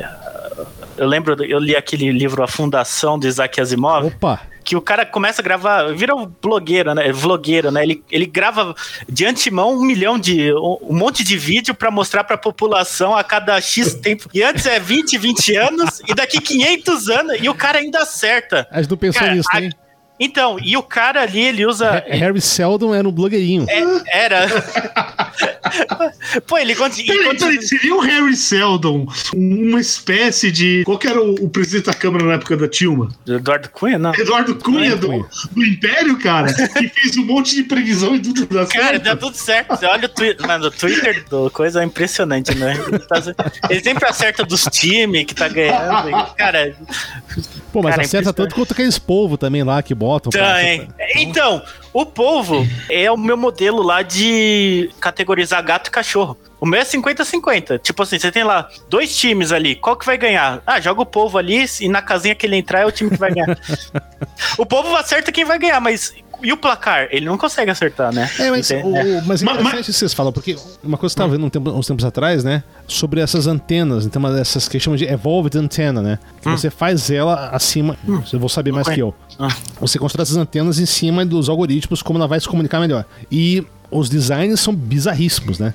Eu, eu não, eu não conheço esse conceito. desculpa. É, Eu também não. É, são de antenas, né? De antena de comunicação, de rádio. Certo. E depois procura, chama Evolved Antenna. Você usa Ah, não, tá. algoritmos e- e- evolucionários, Al- né? al- não, é algoritmo genético é o nome. Isso, ah, é, inglês é é, é, evolucionário. o, al- algoritmos genéticos, né? é, o pessoal tem usado muito isso. Eu usei, eu usei. Posso E falar? é- mas a, a ideia é basicamente o seguinte: você, tem, você, você propõe um monte de solução Isso, e aí modifica ela, exato. certo? É, e aí vê qual que, é que dá melhor. Sim, eu, eu, Tá. posso, eu posso explicar porque Explica, é por uma favor, coisa que explica. eu, eu realmente. Eu, É como eu não sou da área, é, acho que foi uma questão É. de termino- terminologia, né? Que a gente Sim. não, não encaixou.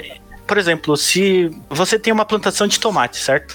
E você quer atingir o, melhor, o tomate perfeito. Então, assim, para você atingir o, o tomate perfeito, você vai pegar o, dois tomates e cruzar entre eles. E depois desse cruzamento vai nascer um novo tomate. Só que aí o modelo, o modelo evolucional, ele, ele pode pegar esse, esse problema do tomate, de cruzar os tomates, só que ele tem o poder de cruzar qualquer tomate com qualquer tomate. Ou, assim, você pega todas as características de todos os tomates e você consegue saber qual é o, qual é o melhor tomate per, perfeito ou qual que é a melhor qual que vai ser a combinação entre os tomates até chegar no perfeito. Então, com isso, você você vai criando uma população. Então, assim, a gente tem primeiro a população, que é a geração 1. Você vai pegar um percentual dessa população aqui para eles cruzarem entre si. E aí, olha, olha que interessante, você consegue mo modificar se aqueles tomates vão se cruzar ou não. Você consegue chegar nesse, nessa granularidade. Então, esses tomates vão se cruzar, e assim como no, no meio ambiente, algum tomate ali vai, vai dar uma mutação e ele vai ser mutado ali, ele vai, sei lá, vai nascer uma perna, ou ele vai ser um, um, tomate super suculento e ele vai entrar nesse, ele vai entrar nessa população ali de gaiato. Então assim, no modelo você consegue fazer a população normal, gera uma população aleatória ou a população que você tem ali e você vai fazendo assim como na, no mundo assim, você vai fazer cruzamentos e, e gerando uma nova população. Você pode pegar esse modelo que é um modelo de, de evolução, tentar entender como é que, como é que esse, esses tomates vão se evoluir. Como é que a gente pode fazer? A gente faz uma seleção artificial. Então, a gente tem uma, a população inicial, cruza eles, tem os filhos dos tomates, os tomatinhos, avalia eles. Então, sei lá, eu quero ver a suculência, se ele é, se ele é, ele é vermelho, ele é, bem, ele é bem bonito, né? Ah, ele não pode ser, tipo, muito gostoso, só que ele, ele parece ser ele parece laranja, sei lá. Por algum motivo, sei lá, o negócio tá laranja. Então aquilo ali por algum motivo comercial, aquilo, o tomate laranja não vende. Então, Ei, assim, André, você não quer vender tomate laranja, né, cara? Apesar de Puta ser muito. Puta que pariu, mano. É, é que, eu já que coloco, pariu, cara. Já faço uma campanha dizendo que o laranja tem um número maior de é, antígenos Pode e ser. que combatem a Covid-20, né? Porque a 19 não combate mesmo. Então eu encaixo isso aí, coloco é, vendendo em, sei lá, opa, gourmet. Opa, opa, peraí, peraí, peraí. Eu faço um delivery numa caixa biodegradável que aí eu agrado todo mundo. Deixa eu ver se eu entendi direito. Ou seja, o tomate laranja é uma espécie de cloroquina. É uma cloroquina natural que vai numa caixa biodegradável, é entregue com é, neutralização de carbono, atende tanto o público, sei lá, vegano, conta. conta sacou? A galera do Sim. gourmet. Dá pra Entregue com laranja. É, mas, mas, por exemplo, Thiago, então, tô olhando aqui a sua antena aqui, imagina que uma antena, tipo, ela tem uma determinada geometria. Uhum. E eu determino o que, que acontece quando você cruza duas antenas. Tipo assim, qual que é o resultado? Uhum. Você pode, sei lá, fazer uma soma vetorial para criar uma antena nova. Então, assim, no, no, nosso contexto aqui, a gente tem que determinar, tá, se eu, se eu junto duas cervejas aqui, como é que é o cruzamento de duas cervejas para ter a cerveja perfeita, assim? Tipo, a quantidade de lupo pode ser a quantidade. A gente, a gente pode pegar a, a média de não, a média de ingredientes. Faz todo sentido, assim. Com cerveja eu acho que não, não foi tão experimentado não, sim, assim, sim. mas com maconha, com certeza. Então, com certeza, porque você consegue mensurar ali uhum. o, o, grau de o poder do... Exato. Então agora ficou mais, ficou mais atrativo aí. Mas assim, com isso você consegue saber assim qual que seria a, a maconha perfeita ou, ou o tomate perfeito. Ou por exemplo, a Ambev estava fazendo isso só que experimentalmente que era com o trigo perfeito, porque os caras querem plantar o trigo em qualquer lugar do mundo para sempre ter produção de trigo em, em, qualquer tipo de ambiente, seja o mais seco ou mais úmido. Exato, e faz, e faz, todo sentido, porque trigo no Brasil é quase impossível exato, plantar, né? Exato. Então, tipo, é uma coisa, é um produto de importação, você não, você não consegue plantar, então, sei lá, se os caras desenvolveram o super trigo, ele pode, sei lá, germinar em todo lugar, mas também tem um, tem um porém, ele pode germinar tanto que vira uma praga. Todo uhum. mundo tem. você vai na, na rua, vai nascer um trigo, assim. Então, assim, na hora que você, você cruza esses trigos, você vai ter que ter um parâmetro ali para você Não. cruzar ele, vai ter que ter uma regra. Uhum. Na hora de selecionar, você vai ter que ter outra regra. E no resultado final desse, de, desse trigo, para você avaliar ele, você vai ter outra regra. Então, são conjuntos de regras. Uhum. Então, a gente pode pegar uma regra de mercado ou uma regra de biologia e aplicar ali. Então, você consegue simular o, um evento. Assim. Isso é uma coisa para nossos ouvintes, assim, para vocês não ficarem assustados. Ah, não, mas como assim? Misturar espécie, fazer super trigo? Cara, isso meio que acontece sempre. É. né? Então, Sempre, não sempre. É algo, não é novidade, tá? O Exato. milho que a gente conhece é isso, cara. É, o milho já não é mais o milho, é o milho. Não, é, não existe. Não existe o mais. milho É o BRT. Eu lembro, eu lembro que eu tava vendo um, um documentário que era uma mini documentário no, no YouTube, que é uma pessoa mostrando como é que era uma melancia no, no século XVI, assim. Era uma melancia, tipo, era uma espira- espiralada, assim, e cheia de carocinho. Aí, tipo, você olhava aquilo lá, foi o artista que fez. Não, a, a melancia primordial era daquele jeito. Tinha um- e aí, tipo, da melancia eles iam pra maçã. Porque lá no, nos Estados Unidos, é, eles. Eu não sei o que. Eles têm uma tara por macieira, né? Então, tipo, em vários lugares, assim, do- dos Estados Unidos tem macieiras. E era um cara que ele. Que os caras falavam, ó, tem uma macieira aqui diferente. Vai lá olhar. Tipo, ele ia lá no meio do mato, pegava. colhia a, a maçã. E ele olhava assim que a maçã era uma maçã pura, assim, ela não era uma maçã transgênica, sem caroço e que você come em uma mordida, que nem a da, a da Magali lá, da, da turma da Da Mônica. Mônica, né? Não, mas inclusive esse lance da melancia, é, se usou até, inclusive, pinturas antigas, né? De melancia Exato. Pra, É, pra você identificar o que, entender. era, o que, era a melancia antiga, né? E é muito louco, né? Não, não faz tanto tempo assim e a gente conseguiu transformar a melancia numa coisa ma- ma- mais. Talvez o, o, o mais impressionante foi o que a gente já comentou no episódio sobre o México, que é o milho, né? Sim, mi- Que e a, lá gente no- nem, a gente nem sabe direito qual que é a planta original do milho, ela não existe, mas. Exato. Então, Paulo, você falou do milho, né? E o milho é bem interessante, porque é uma coisa que os nossos ancestrais aqui não tinha data science, não tinha computador, não, tinha Não. nada disso. Exatamente. Ao mesmo tempo, tem muita gente que fica muito assustada com essa questão da, da ciência da informação, né? Sim. Tipo, ah, isso aqui vai virar um futuro, um futuro distópico, onde a gente não vai ter mais decisão nem nada. Uhum. Será? Eu não sei, sabe? Eu não sei até que, qual é a periculosidade, sabe, Ó. do data science. Eu vou, vou dar minha opinião aqui, que eu acho que eu já falei outras vezes aí. É o seguinte, cara, a gente tá num momento que a gente vai escolher entre uma distopia e uma utopia, cara. Eu não sei, né? A gente tá- tá pelo que eu tô indo, pelo que eu tô, tô vendo, a gente tá escolhendo a distopia, entendeu? Existe uma simetria muito grande. A gente fala de privacidade. Que privacidade é essa, cara? Se a partir dos dados que a gente fornece para celular, Uhum. banco, é, você sabe tudo sobre a gente. E, e do outro lado, a gente não sabe nada sobre os caras. Então Exato. tem- essa simetria é, é- é gritante e acho que é o foda. Eu fico puto toda vez que eu vou numa farmácia e. O seu CPF, por favor. Ela falou, meu CPF é um caralho, entendeu? Mas, Mas eu sei se que não adianta nada. E se você não dá o CPF, você não ganha o, o desconto. Desconto, Isso é impressionante. E é o desconto de 70%, né? É, assim. é um negócio É. absurdo. Um negócio absurdo, assim. Você fala, meu, pra onde vai? Por Eu vou isso pra outra farmácia que não faz isso, porque. Mas Cara, eu nem- não encontro. É. Eu não encontro farmácia. que não faz sacou? Agora, te- te- teve uma característica que não existe mais, pelo menos não pra mim, mas eu lembro de uma vez na minha vida que eu que eh, bloquearam meu cartão, a operadora bloqueou meu cartão porque hum, era uma compra que eu não fazia, num lugar que eu não ia, Sim. num, num horário que eu não costumava comprar. Exato. E era, era offline mesmo, era um lugar presencial, não era Isso é- em site, porque hoje em dia você não pode bloquear. Cara, e, Eu e posso é- comprar em qualquer É lugar. tipo, é aquele hotel no meio do- da estrada, né? Que você foi roubado, a única coisa que você tinha que você escondeu na bunda, a porra do Cara, cartão, é. você conseguiu ficar no hotel e aí a operadora te cortou, a, né, a cara? primeira vez que eu vi isso, Entendeu? isso funcionando foi quando a, a, a gente foi viajar e aí eu tava lá com a família do meu amigo e a, a mãe tava sem, tava sem Havaianas. Aí ela parou no meio da estrada, comprou Havaianas, só que quando ela foi comprar, o cartão foi bloqueado na hora, assim, porque eh, era uma coisa. fugia do padrão, assim, Aham. era.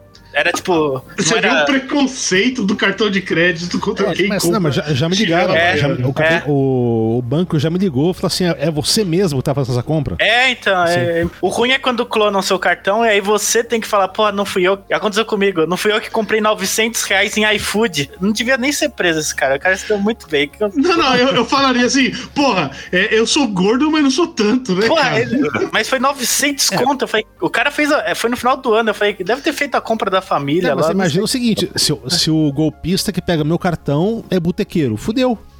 Como é que eu vou explicar Ah, nunca vai que a compra não é. Não, não, você gastou. Não, você Você- não bebeu isso tudo? Você bebeu Cara, 78. Não, mas como é que eu vou explicar pro banco? Você bebeu 78 cervejas no banco tal. Não, porra, não fui eu. Não, mas é condiz com as suas É, compras. com- é complicado. Fudeu, sacou? É, é, aí o problema é que foi, foi lá no Ceará, né? Eu tive um problema, eu, eu tive um Rapaz, problema quando, quando clonaram o meu cartão, do né, nível cara? alcoólico, tudo é possível, cara. Ceará É, tá duas ser. horas daqui, galera. Dá duas horas daqui. Tá. Quando, tá sim. quando clonaram meu cartão, cara, a única, o único jeito que eu tive de provar que não era eu, eu destruí o cartão na frente dos caras, os caras destruíram pra mim e estavam usando o meu cartão enquanto tava destruindo. Caraca. É. É. O único jeito, cara. Então, assim, se o modelo pra eles tinha tem uma acurácia de 90% e esse é o caso que não pega, pra eles tá bom. Só que o ruim é quando, quando você tem que, tem que fazer um modelo pra. que é questão de vida ou morte, assim, sei lá. Pra você dar um, um exame pra uma pessoa falar, dar um diagnóstico pra uma pessoa e falar, ó, você tá com câncer. Se você depender de um modelo que tem 80% de eficácia, pô, parece bom, né? Mas, pô, se É, depende, tem uma, se depende de vida ou morte, aí fudeu. Você, você tem que tá, tem que estar um negócio muito bom, assim, muito ok. Tipo, tem lance de diagnóstico de imagem, né? O pessoal pega lá o raio-x e, e dá o diagnóstico baseado no raio-x, né? Pra encontrar tumor benigno, maligno, assim. E aí, cara, se você não tem um, um bom modelo, você tem uma eficácia de 90%, pô, e o, e o 10% de erro ali, que você deu um falso positivo, assim, você falou que o cara tá bem e pode andar na rua. Tipo, A, pergu a pergunta vice-versa, certa né? é a E seguinte, né? É. A pergunta certa é a seguinte: qual que é a curácia do médico? né? Exato, também tem essa. Se, ela, se ela é menor que 10%, beleza. Se é maior, Sim. Mas E, então, mas das questões que eu acho que são importantes pra gente aqui é que é isso, né? Toda essa tecnologia do data science Uhum. Ela traz um monte de coisas benéficas pra gente, né? A gente Sim, consegue entender claro, a realidade, inclusive entender a realidade. Você consegue, sabe, construir telescópios melhores, você consegue, Exato. sabe, acelerador de partículas, Não, cara, é- tecnologia médica e tal, e tudo isso. sim. Mas qual que é o lado negativo disso, né? Existe essa, Cara, esse futuro distópico possível? tem. Pessoal fala assim que se o modelo é, é obtuso, tipo assim, se você chega lá pra sua empresa e falar, por que, que vocês estão me dando pena de morte aqui? Ah, porque foi o algoritmo. Então explica. E o cara fala assim, vira pra você e fala, não, é muito complicado pra você. É uma coisa assim que você. que eles começam. você- eles começam a criar um, um escudo. Não, pro, e- é, vira uma entidade. E, e, Quando- nova- e novamente, e várias coisas dessas de machine learning a gente não consegue explicar. Não. E vai além disso, cara. A gente está agora, por exemplo, no momento de censura na internet e redes sociais. É lógico que eles começaram essa censura com, com um nazista, com o que é de pior, entendeu? Mas assim, é, não tenha dúvida. Né? A primeira coisa que os caras fizeram foi aplicar a mesma coisa pro pessoal progressista. Exato. Ah, mas tem, Certo. tem muito disso Entendeu? no YouTube. E, e acabou, cara. Não, YouTube, Facebook, Twitter, etc. No, no YouTube, Então, é, assim- inclusive, essa parte de direitos autorais, assim, ela, ela não só. Não, é a coisa que mais direito, funciona. Não, é Não, mas- a coisa mas- que mais mas- funciona e é errado. né? É, é, funciona, funciona mal, né? E, Aham. e é cheio de buraco, sabe, de empresa oportunista que Sim. começa a Que ganhar tá dinheiro em vindo- cima disso. Mas isso, isso, eu, eu tive um caso que eu fazia parte publicitária lá de uma página no YouTube da minha sobrinha, e aí ela fez um vídeo, foi lá patrocinar no YouTube, e aí deu a ferramenta lá, o algoritmo falou, e não rola. Não pode, porque o conteúdo é um conteúdo para adultos. Só que ela era uma pré-adolescente, tinha 13 anos, e ela falava da, da escola dela, do material escolar. Aí eu tive que entrar em contato com o ser humano, Sim. o ser humano olhou a ferramenta, falou: Eu, ser humano aqui, acho que você tá certo, André. Apertou um botão, pum, e consegui resolver o problema. Que é- Você teve sorte que conseguiu falar com o ser humano. é, Porque geralmente você não consegue. Exatamente. Mas Não, eu não, falei inter, por intermédio do, do, meu, do meu trabalho, né? Aham. Eu tenho Ah, contatos, eu tenho então. é, gente para me atender porque eu, eu trabalho com isso. O YouTube é Tá. uma das ferramentas que eu uso para É. os clientes. Mas é não é fácil. não é fácil. Então, Não, mas então- uma pessoa comum como, como eu, Thiago e Paulo, a gente não conseguiria ter. Não precisa ser uma pessoa comum, não, cara. Uhum. Teve agora o RT lá, o Russia Today. Lá É. eles fizeram um negócio sobre a liberação lá do Auschwitz Uhum. E, e vetaram o bagulho Sim. porque tinha nudez e não sei o Mas, que. Era Paulo, uma foto é, dos nazistas, É, mas, do- Paulo, dos. mas não precisa nem tão longe. dos sobreviventes, É, entendeu? Tem, tem um youtuber que eu sigo, né, que é um tiozão, que é o Rick Beato, que é um produtor musical.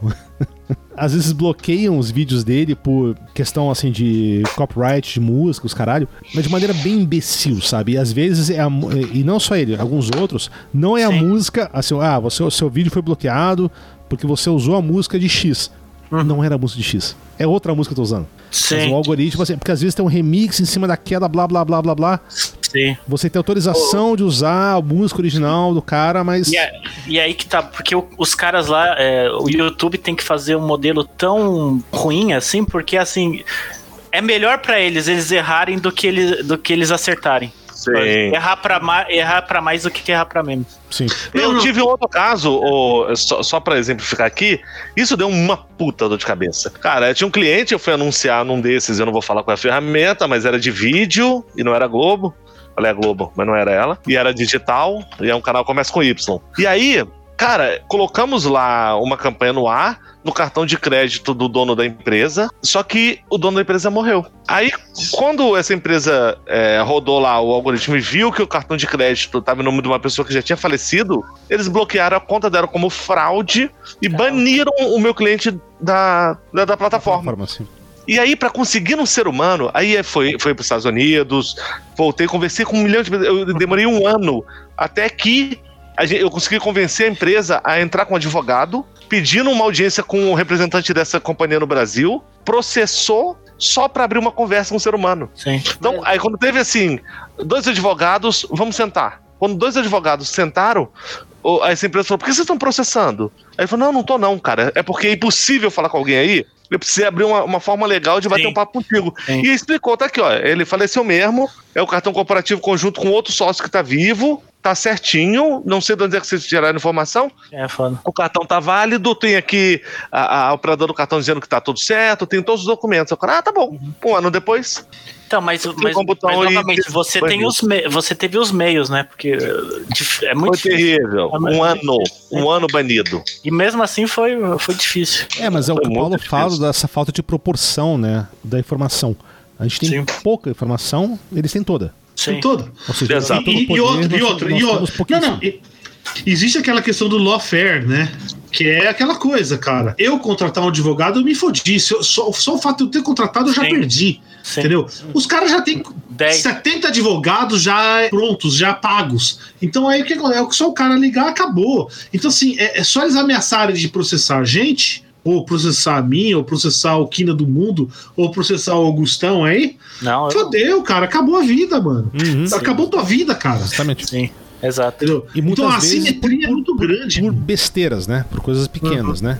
E, e foi engraçado que é, né, com, com esse lance da pandemia tem aquela outra plataforma, né? Que é a Twitch, que os caras fazem live e tal. Uhum. E lá, Sim. na questão da música, lá era a festa da uva, né? Tipo, pô, você- os caras botavam música doidada, assim, ligava o Spotify e ficava transmitindo ao vivo, assim. E aí, quando baixou a Covid aí, teve quarentena aí, os, o- as gravadoras começaram a, a olhar assim que, porra, não tá tendo show, não tá, ten- não tá vendendo tanto disco, o Spotify não tá rendendo. Eles olharam pra plataforma do Twitch, que os caras, eles ficam streamando por horas, dezenas de horas. E aí eles, eles cobraram a Amazon e a Amazon, tipo, depois de 10 anos, fiz- ligou ali o, a chavinha do modelo pra, pra, pra pegar áudio, assim, né? Pra pegar copyright. E aí foi engraçado que, mais recentemente agora, a- o Metallica tava fazendo um show por causa de um, de um jogo lá, e durante o show. Os caras os cara estavam sendo patrocinados pela Amazon e durante o show o algoritmo ligou ali e, e barrou a música, mutou o áudio do,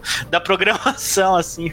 Foi engraçado que foi isso foi feito pela própria Amazon e o Metallica que sofreu copyright deles mesmos e eles e o Metallica que teve aquele lance com Bem feito, bem feito, bem feito. Porque o Metallica é um dos É, maiores filhos da puta que existe no planeta nessa questão de copyright. É muito foda. É, assim, os caras perseguem merecem. todo mundo. Metallica é Eles merecem, cara. Todos esses. Tem um, se tem alguém que merece se foder, são eles.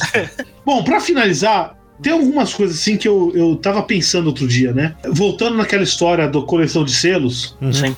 será, por exemplo, pega na área de sociologia, história, psicologia, coisas mais com que a gente sabe que é, é extremamente complexo, né? Usar o data science para gerar modelos pros caras. Então, eu, eu não sei, me parece algo interessante. Não, Cara, mas aí que tá, é, assim, como historiador eu posso falar isso, cara. Interessante, né? E é usado, mas falta dado, sim, sim. né? Falta dado. Mas tem- É, histó- história vai faltar sempre, né? Exato, Mas né? pega, mas pega, por exemplo, você, sociologia, você por exemplo. usa sempre resquícios, né? Você usa resquícios Sim. dos dados. Mas tem coisas interessantes na história que eles pegam aqueles, aqueles manuscritos do Mar Morto, que é tipo uns documentos totalmente zoado, porque Uhum. o- na época os caras os caras fumavam em cima do documento. Então, tipo, caía, caía uma bituca de cigarro, o, o documento ficava tudo fodido. Eles, guarda, eles, eles deixavam mofando assim na, no, no escritório. E aí. Ou, ou dois mil anos guardados numa caverna. É, tem esse efeito. também, documento. também. Fora que o cara que escreveu também tava fumando ópio no meio do deserto. Também, Isso, também. tudo bem. E aí, e aí, tipo, então o que eles fazem hoje em dia é, tipo, eles conseguem meio que tentar decifrar aquilo que tá escrito ali também, né? Sim. Eles conseguem usar, que é, é, eu já trabalhei muito pouco, mas eu, ti- eu tive alguns colegas que trabalham com neurolinguística, né? Uhum. Tipo, você consegue ver ali os caracteres ou, ou ten- tentar entender uma linguagem a, de- a partir ali do- dos símbolos, tá? Bem, é bem interessante. Cara, dizem que o correio, cara, eles conseguem ler qualquer garrancho, mano. Usando inteligência artificial, uma É. rede neural ali. Assim, é, é, é, é- é nenhuma Cara, pessoa conseguiria ler o cara, bagulho, os caras conseguem ler. Então, Mas é muito então bom. eu Correio- acho, cara, que eles tinham que contratar farmacêutico, velho. Também. Pra ler os garranchos dos médicos, velho. Sim, mas, pô, mas então, é, nesse sentido, assim, ali você precisa de, de algum modelo. É uma coisa simples, né? Às vezes, do próprio entendimento do correio, é uma coisa simples que você tem um ganho absurdo, assim, você, você consegue uma- um conhecimento absurdo. Não, e cada endereço que eles põem, eles vão aprendendo mais, né, Sim, cara? sim. Porque eles têm acesso. Agora, existe o outro lado da moeda, né? Uhum. Que isso é uma coisa interessante. Muita gente, tá- aí o pessoal tá falando que, ah, foda-se equação diferencial, foda-se ciência, a gente usa essas porra aí de, de machine learning, né? é, não, e o pessoal tem feito isso. E, e se não me engano, aquele, aquele, aquele negócio lá que derrubou aquele avião da Boeing, Air o Max, 737, lá é o, Ma- o 737 MAX, Uhum. uma das coisas foi isso, que eles. Ah, vai, não, não precisava de redundância, não precisava não sei o quê, porque o machine Ah. learning ia fazer o negócio. Eu não sei, é assim, eu não sei exatamente, né? E aí deu merda. E aí o pessoal tem feito isso. E eu não sei. Eu, eu como um cara de equação diferencial, né? Aí o Augusto sabe disso, Sim. né, cara? Sim. Cara, então. Ele sofreu Paulo, comigo com isso, né? Eu sofri com você e realmente, cara, tem muito modelo. É que assim, os caras estão querendo usar em tudo. Quer usar em qualquer coisa, assim. E tem horas que nem precisa, sabe? Tipo, sei lá, para modelo de equação diferencial, cara, para você fazer um, um negócio de deep learning ali para descobrir, por exemplo, tem modelos para fazer cálculo no cálculo, cálculo simples assim, tipo, ah, quero saber a integral, quero saber o limite da derivada e, e ele faz como se fosse uma pessoa, assim, ele vai vai abrindo ali, vai em coisas numéricas, como o Paulo faz. Você fazer um modelo de machine learning, você tem que adicionar muito é, é- é muito difícil. É, tipo assim, é, é mais fácil você usar o próprio, próprio estudo que o Paulo faz do que você fazer, você criar um modelo para tentar, tentar Terceirizar o negócio, né? terceirizar o negócio. É muito É que, é, que, é que eu acho que vai além disso, cara. A gente tem uma equação que representa o fenômeno. sim. É resolver a equação. Né? Aí entra uma coisa, aquele cara, Chris Rocalcas, Hum. você, você conversou com ele lá no, no- na internet, na época que você estava fazendo o teu trabalho de formatura. Ah, é, sim, sim. Entendeu? Ele criou um negócio que é chamado Scientific Machine Learning. Ah, é, ele fez. Pô, Ele fez isso. É, cara, tá a coisa quentíssima agora, né? Aham. E a ideia é a seguinte: olha, eu tenho uma equação que, for- que fornece o fenômeno, tá? Existem alguns termos da equação que eu não conheço direito. Isso, Esses termos eu uso machine learning nesses termos. sim. Eu uso a equação junto com o machine learning com essas coisas. Ou seja, aí você potencializa o uso da equação com a questão do machine learning. Sim. Tá? Eu acho que esse vai ser o caminho a longo prazo aí. É, é que assim, às vezes você tem o modelo e aí os caras falam, puta, mano, não sei, não sei resolver isso. É tipo, eles pegam aquilo e, e jogam pra, um- pra uma máquina. O machine learning às vezes parece assim uma máquina de chute. Tipo, uma for- é uma força bruta. É que realmente é uma, é uma força bruta pra você achar o- o- os melhores parâmetros pra resolver essa equação. Então, assim, às vezes eu fico olhando assim e falei, cara, mas quando eu tava trabalhando em consultoria, eu falava, mano, por que os caras não olham o que, que eles já trabalharam com isso, em vez de me chamar aqui, sabe? Não, mas literatura Então, mas- é coisa. então, mas- não é, é coisa de, É, mas de parece velho, uma, cara. uma seda preguiçosa É. pela força bruta, né? É, é, então. E aí, tipo, quando eu chego lá, eu falo, geralmente o cientista de dados, ele não entende do, do negócio que ele tá tratando. Então a primeira coisa que, eh, além de, além ali da parte técnica tal, a gente tem que ficar programando, a gente tem que entender o que, que a gente tá trabalhando. Então, muitas vezes eu, te- eu tive que pegar material assim de saúde, ou material, material do negócio ali que, que tá propondo, assim. Tive que trabalhar com, com análise de fraude. Aí, cara, eu não sabia nada. Aí eu, aí eu fiquei vendo, eu vi um material de uma moça que trabalhou no Credit Suisse. E ela usou um modelo de, de fraude. Então, assim, pra eu, por exemplo, se os caras che se chega lá o, o governador, sei lá, e fala assim, ó, vamos usar machine learning aqui, o Augusto vai ficar junto com o Paulo. de novo para implementar o machine learning. Primeiro eu ia ficar maluco e depois eu ia virar pro cara e falar, mano, não dá, não dá, é, é muito complexo. Esse sistema é tipo é, é absurdo assim. Para você tentar modelar isso, é porque assim, muito da modelagem a gente tem que ter dados já categorizados ou ter muita informação, tipo assim, o big data, por isso ciência, ciência de dados tá tão em voga, porque a gente tem muito dado, muita informação sobre aquele assunto. Uhum. E aí você consegue fazer a ciência por trás. Você, você, consegue ficar testando se aquilo ali vai dar certo. Assim. Tem muito, o ambiente é muito mais propício, assim. E aí, se eu chego lá no Paulo e ele trabalha com essa parte de vento, assim, e se você muda um pouquinho a, a geometria da estrutura, já muda totalmente o fenômeno ali do vento, uhum. cara. É muito difícil você, você prever aquilo, sabe? Tipo, é, às vezes não precisa de ciência de dados, você precisa do, do, do profissional capacitado, né? Entendi. Só uma última pergunta aqui, na pesquisa sobre episódio sempre que você procura data science, eles falam muito da linguagem do Python. Né? Isso. Ah, tá. Né? É, tem, e assim, é... a gente não, não, precisa se aprofundar muito nessa questão de programação claro. e tudo, mas claro. até mais para quem quiser entrar nisso e tal. Uhum. Quão importante é essa questão do Python? Qual a diferença para os outros? Assim, mas tá. bem, brevemente. A questão é que, é que o Python assim, é uma linguagem que é uma grande gambiarra, assim, do meu ponto de vista. Porque ele não se propôs a ser uma linguagem científica. Não, desde o do começo, ele não tinha pacotes estatísticos. Então, você sabe, não, você não podia digitar ler média Tipo assim, não, tem uma, não tinha uma função pré-determinada de média. Não tinha uma função, um pacote estatístico para você calcular, para você fazer uma regressão, um modelo de regressão mais simples possível. Não existia isso. O que acontece é que o Python ele tem uma comunidade gigantesca. E essa comunidade gigantesca envolve pesquisadores, envolve cientistas, então, e é uma linguagem aberta. Paulo, no, quando eu estava trabalhando com ele, a gente tinha também tinha a possibilidade de fazer tudo em numa linguagem é, fechada, chamada MATLAB. Só que quando ele mostrou uma outra linguagem que é a que é do coração dele, que é o Julia, já tinha gente que já tinha feito. Aí, tá com a camisa. já tinha um núcleo, um núcleo de pesquisadores trabalhando nessa, nessas ferramentas por livre e espontânea vontade. Ao invés de ser de ser uma empresa que você tem que ir lá e falar, pô, faz o cálculo aqui da média XPTO, porque vocês não fizeram, eu não consigo implementar isso. Uhum.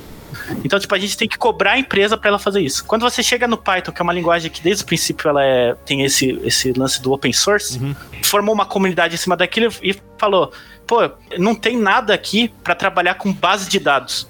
E aí eles criaram uma, um, um, pacote chamado Pandas. Não tem nada para trabalhar com ciência de dados. Aí eles inventaram o Scikit-learn. Não tem nada para trabalhar com matemática pura.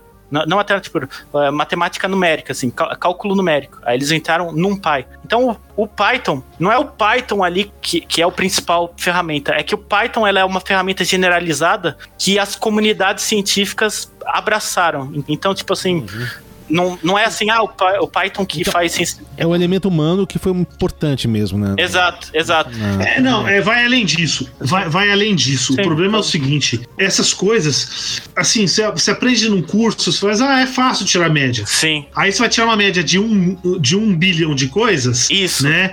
Aí, como é que fica o erro de ponto flutuante? Entendeu? Então você já tem que ter, já tem que começar a pensar no algoritmo. Sim. Né? E isso é a coisa mais simples que tem. Entendeu? Então, assim, o que acaba valendo na verdade, é o ecossistema. Exato. Tá? É, você refazer as coisas dá muito trabalho. Então, se alguém fez, tem um peso muito forte isso. E hoje, né, o pessoal do Python fez um ecossistema espetacular. Muito bom. Tá? Muito bom. Eu, eu, em particular, é, é, eu trabalho muito com R. Sim, que é bom. Que o Augusto já comentou no começo, que é uma linguagem estatística. Uso faz 20 anos já o R, né? bastante. É, eu uso muito Python e eu estou usando o que o Augusto já falou, é o Julia. Isso que, na minha opinião, na minha opinião, Júlia é a linguagem, pelo menos essa parte matemática aí, é a linguagem do futuro. Sim, tá? sim. Ela tem várias vantagens, assim, que, no, que o Python e o R não chegam nem perto. E aí também chega na, na questão comercial, né? Porque você estava falando de deep learning, é, inteligência artificial, e aí a Google, ela entra no mercado, ela entra no, nessa parte do Python, assim, que é tudo open source, e ela cria um, uma biblioteca chamada TensorFlow, que é uma das, uma das principais bibliotecas quando você quer trabalhar com inteligência artificial. E aí, tipo, para você entrar no mercado de ciência de dados, se você sabe Python, Python é uma, é uma, é uma ferramenta generalizada, então você consegue criar mais facilmente interfaces. Então, eu consigo fazer um, uma aplicação aqui onde você arrasta a sua, a sua base de dados ali e ele gera ali uma, as métricas, ou, ou ele roda o um modelo ali e te devolve ali o que. que e o Dash, né? A, é, a interface a gráfica. fácil. né? Então, assim, a gente falou ali do, no começo do Tableau e do Power BI. Hoje em dia, o, o Python tá, tá ganhando tanta força que também dá para você criar um, um, dashboard, assim, um painel com o próprio Python. Python não nasceu para não nasceu para ciência de dados, mas a Uhum. ciência de dados abraçou ali. E o Python tem Então, uns tipo, 20 anos, né, mais ou menos. É, é. Tem 30 bastante tempo. quase. Tem 30 anos, é. 30 anos quase. E aí. É de 92, eu acho. Assim, e, e quando eu entrei na faculdade, sei lá, não foi nem faz, sei lá, 2010, assim, a galera falava do Java, sabe? Então, tipo, era, é, tipo assim, não, não pensava tanto assim no... no- Java tem que morrer, cara. e aí eu já. e exatamente. Assim, hoje em dia você vai conversar com um cara e, tipo, caras de outras, de outras áreas eles estão querendo focar no Python. Eu, eu também eu vejo Julia como uma linguagem. Quando eu usei, era muito. Era muito. Era versão 0.5. Então, tipo, era bem o embrião. E o Paulo- só o Paulo usava, assim, que eu conhecia da vida. Aí hoje em dia a gente vê que nas opções, assim, para você trabalhar ali, já aparece assim um beta, Julia. Já tem isso, já, já tem um. Os caras já estão ficando de olho assim nessa, nessa tecnologia, assim, porque o Julia ele é mais, mais científico do que o Python. Assim. Para você trabalhar com essa, com essa parte de ciência de dados, já tem os pacotes ali, já, Preparado. A linguagem é melhor pra é melhor, é melhor. E, e, assim, o, o Python ele é muito bom, mas tem horas assim que você precisa de mais processador ou mais, ou- tem horas assim que vo- você vê o limite dela, assim. Uhum. Então eu fico pensando, pô, quando a gente tiver tetra, penta quilhões de, de dados, assim, vai ter uma hora que, que ele vai pedir arrego, assim. A não ser que a, a galera faça, implemente, pegue uma outra linguagem mais rápida, que é o que eles fazem geralmente, eles pegam uma linguagem de baixíssimo nível e botam por trás ali na carcaça. assim. Muito Mas bom. é interessante. E aí, pessoal? Alguém tem alguma recomendação? Vamos. Alguém tem alguma coisa mais pra falar? Ou vamos pras recomendações aí? É, é, eu só queria terminar assim, falando de ciência de dados.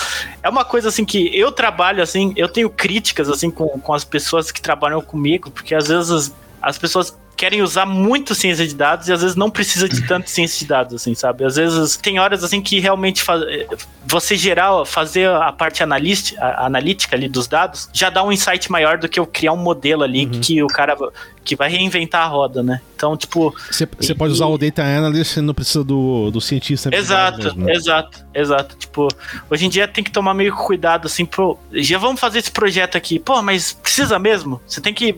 Tem muitas horas em que eu já bati e falei, cara, mas por que, que você precisa disso? Não, eu quero.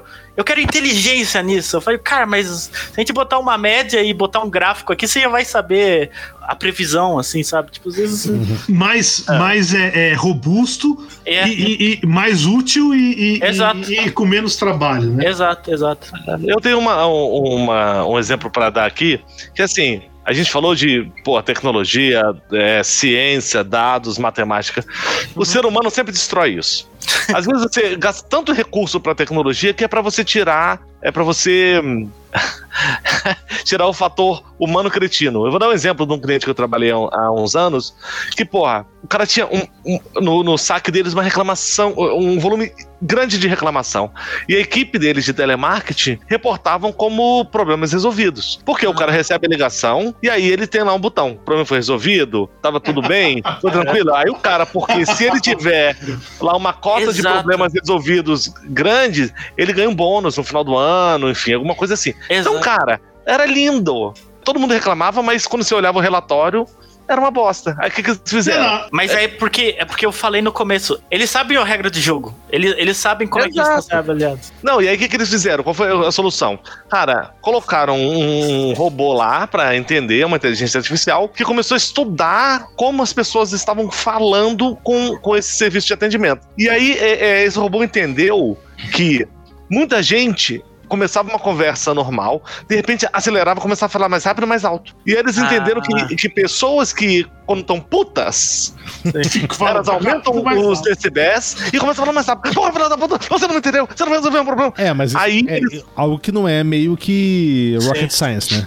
Ok, ok, mas isso você. Não, mas, mas- mas o foda é como é que você detecta isso É. automaticamente, Mas- né? Mas aí se é você reavalia você pega e fala assim, ok, é, tive a avaliação dos caras era lá 90% bom, e você vê que o tom aumentava durante a conversa em 80% dos casos, aí você botava o ser humano pra ouvir a gravação do cara e falava, pô, esse cara tá mentindo.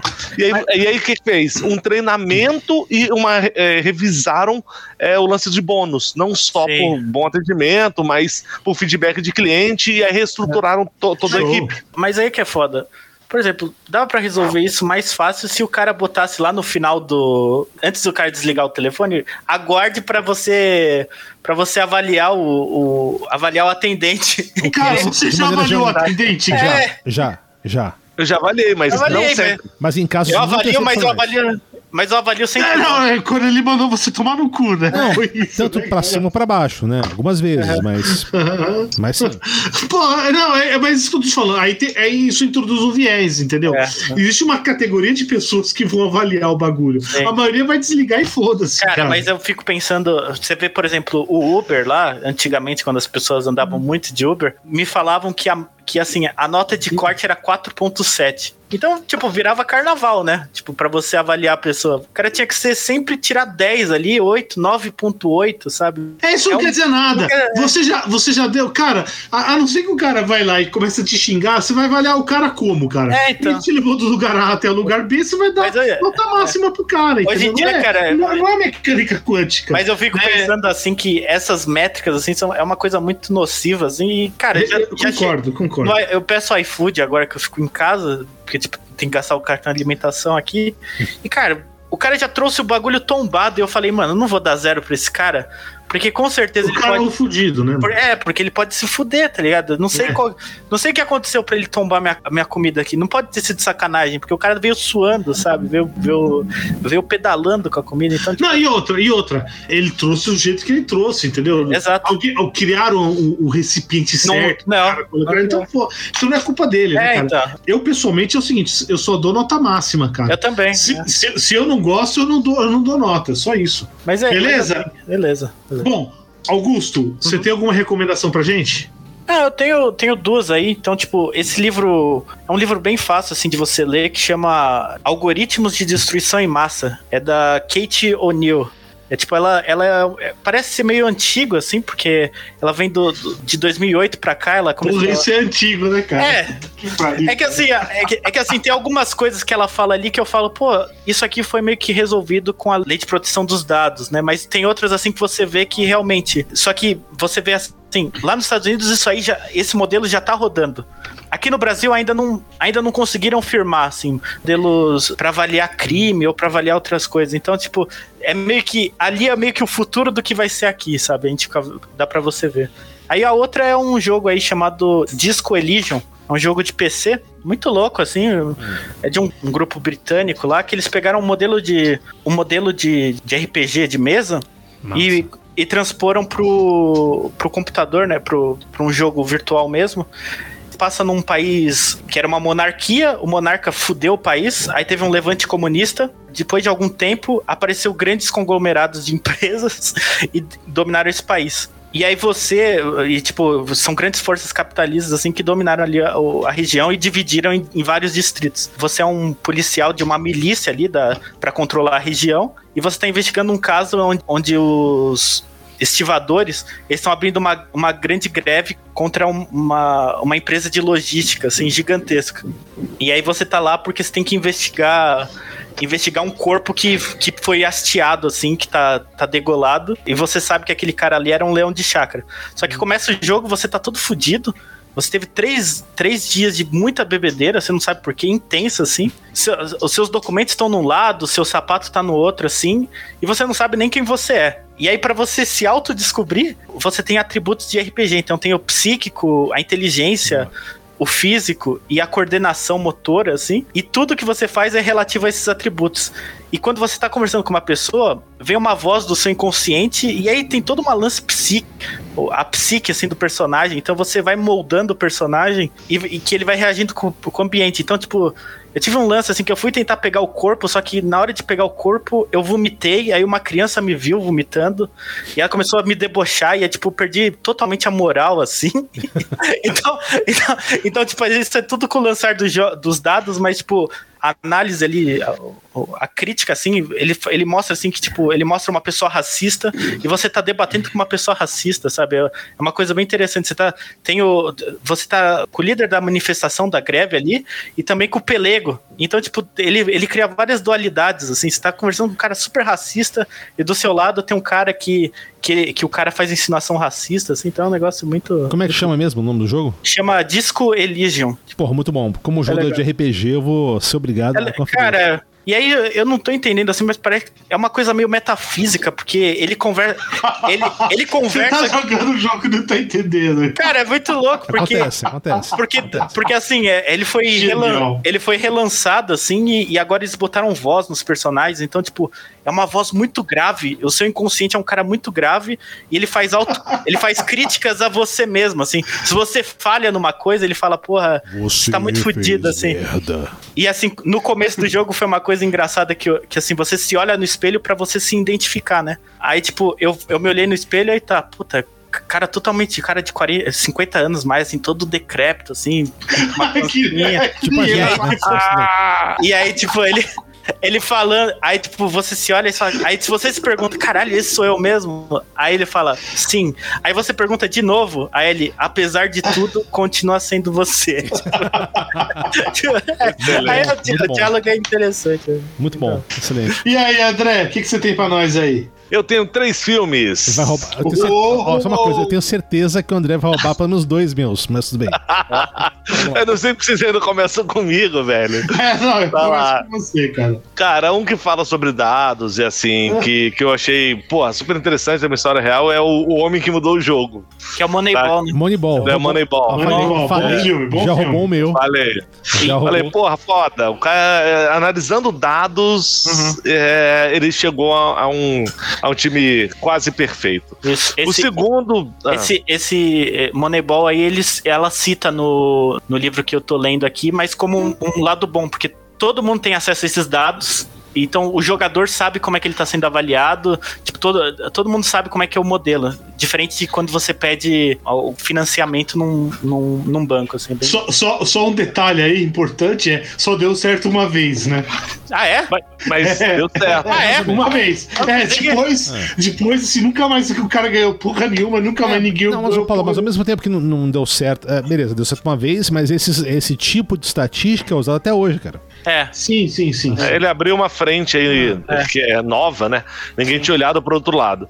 Só olhava para o campo, não olhava para dados. Isso. Bom, eu acho que também vocês vão falar, mas, cara, não, não podemos deixar de falar de Exterminador do Futuro.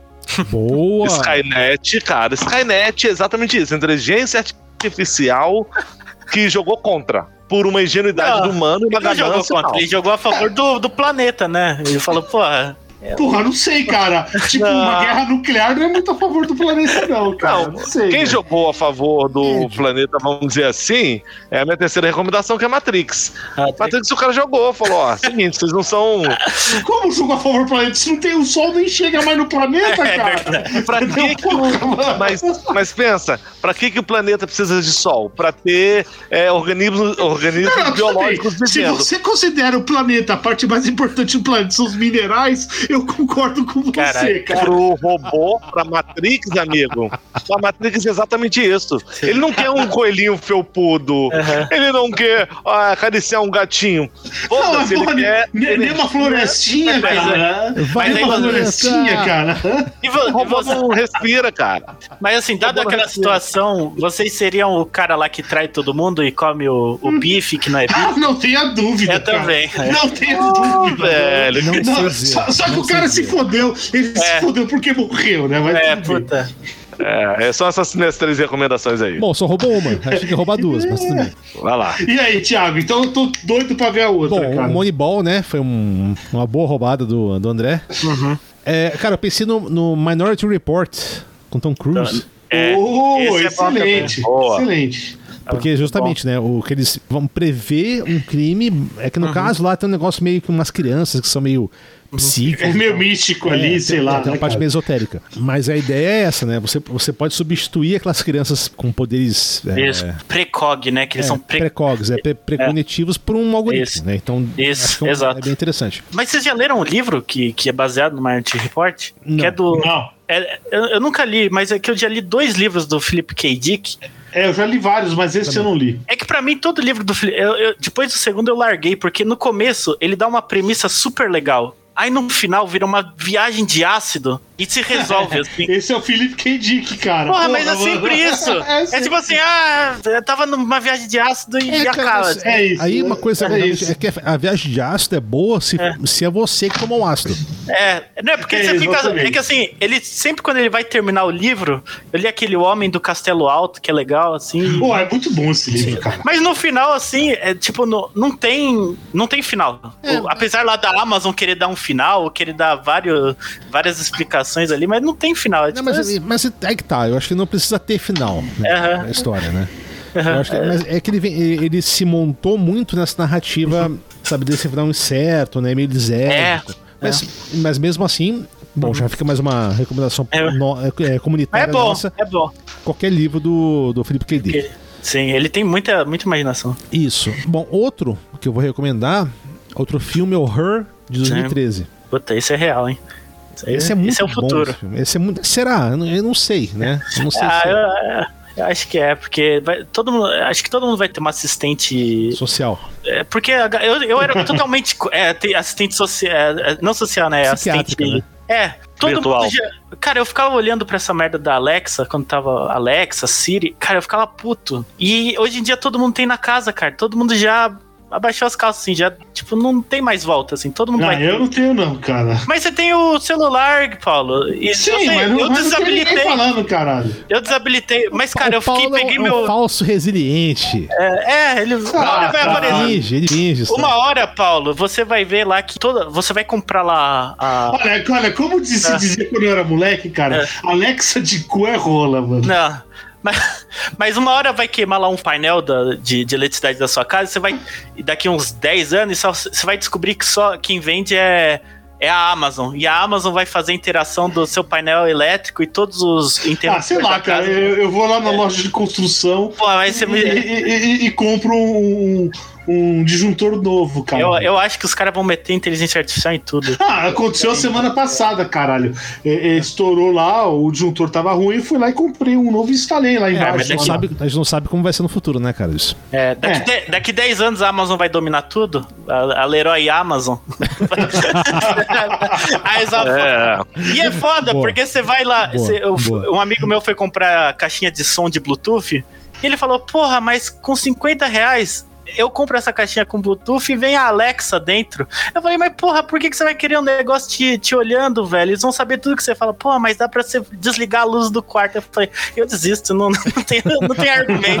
É, o cara não tem mãos, né? É, Então, é, não, mas eu posso fazer assim. Eu falei, não, mas cara, eles vão olhar tudo que você fala. Eu Cara. prefiro fazer assim, né, cara? Por dedo, assim, né? Porque os caras. Parabéns pra você com, com isso ligado. Vai ser Blackdown. E lá no Her é, é louco, né? Porque os caras se apaixonam, né? Sim. Não, o filme é um filme, é inclusive, foda. muito bom. foda. né? É de Ah, legal. que- Eu vou recomendar uma série que é o Mr. Robots, Puta, essa é boa. de 2000, 2000 e... Não, o Her é 2013, o Mr. Robot é 2015, se eu não me engano. Eu tenho, eu tenho um amigo que ele é. Ele tá fazendo doutorado em, em, em cyber.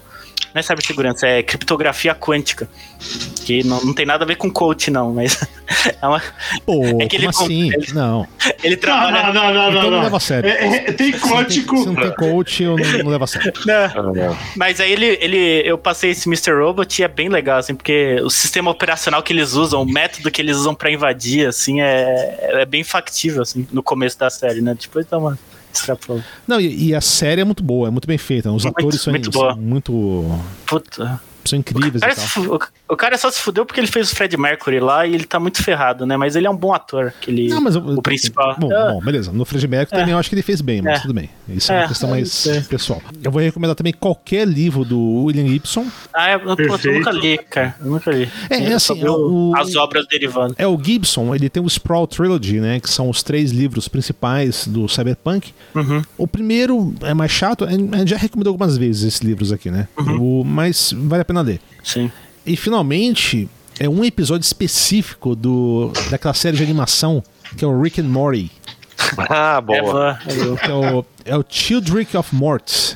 Que é, da- é o nono episódio da quarta temporada, que são. É, que ele mostra assim, os improdutivos, né? Que ele monta. Spoiler alert, né? Fala, fala. O Rick engravida um planeta. Ah, é. Nossa. E aí ele monta todo um sistema de separar Cara, as pessoas, né? E, Sim. dentro- e aí, os filhos, né? Que, porra, o planeta produz, produz um offspring meio, meio gigante. O, o que colapsa o sistema são os improdutivos. Sim. Esses são os DJs, os foodies e os influencers.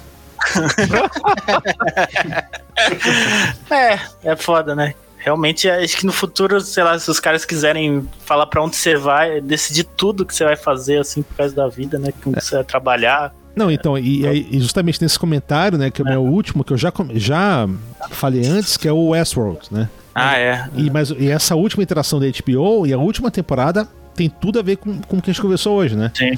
Porque são algoritmos que determinam como vai ser sua vida. Então, ah, você tem uma chance de sucesso financeiro X. Ah, então aba- abaixo desse limiar, você não vai ter empréstimo, você não vai ter Sim. lançamento, você não vai ter emprego, você é incontratável. Que é essa parte mais é, distópica do que a gente falou hoje, né? Do que pode acontecer. Então, Sim. então é isso. Qual que é, qual que é aquela série do Netflix lá? É, é, puta, Black, não sei das quantas. Black Mirror. Black Mirror? Orphan Black, Mirror. Ah. Agora acabei de lembrar, eu acho que o Black Mirror tem uns episódios relevantes Tem, aí pra nossa discussão. Sim. Acabei de lembrar disso aí, o Black Mirror. Bom, a- a- as minhas, primeiro, né? é, eu vou, eu vou- uma recomendação minha é, porra, computador manda na gente, entendeu? Então é bom vocês saberem mais ou menos como é que funciona o computador. Sim. Tá? É, eu, apesar de ser de falar muito do Julia, ser eu divulgar, divulgar Julia, não sei o que, em geral eu vou recomendar o Python pro cara começar. E tem um livrinho aí da Novatec, Introdução à Programação com Python, tá? Nilo Ney Coutinho Menezes. O livro é, é simplesinho, legalzinho, qualquer um pode, pode aprender. Porra, Certo. E, e só, só lembrando, cara, programação você não precisa fazer faculdade, não, cara, entendeu? Qualquer um Sim. pode aprender a fazer. E com Python, entendeu? Todas essas coisas que ele tá falando aí, né? Fazendo tutorial com as ferramentas certas, Sim. Tá? Você consegue fazer coisa pra caramba, mesmo de, de inteligência artificial, tá? Ou seja, a coisa por trás é, é complicadíssima, né? Mas é, você ter acesso a ela é mais ou menos fácil. E, e assim, se vocês querem, se quem tá ouvindo também tem, tem um grupo chamado, de- um grupo de mulheres que eles fazem programação para mulheres que uma, uma colega minha traba, é, trabalha não, mas é, ajuda Participa. elas, participa lá, chama PyLadies, assim, é o grupo, é um grupo de, de Python, assim, e eles ensinam tudo. Desde a, eles, eles, eles, eles têm vários tópicos, né? Então, tem desde ciência de dados, você pode aprender assim alguns tópicos bem, bem básicos de ciência de dados, até programação do cotidiano, assim, ah, eu quero saber programação básica. Eles dão, eles dão curso assim, para mulheres, assim, então, e, e às vezes eles também disponibilizam. É, é um grupo tão bom, assim, que eu acho até, até interessante, porque elas são mais organizadas do que, do, do que o, o próprio grupo Python Brasil, assim, sabe? Elas têm É meio que morreu, né? O que? O Python Brasil? É, sei lá, não. Eu, eu participei, foi legal, assim, mas tava meio fraco, assim, mas o, o grupo PyLadies, assim, ela, elas estão.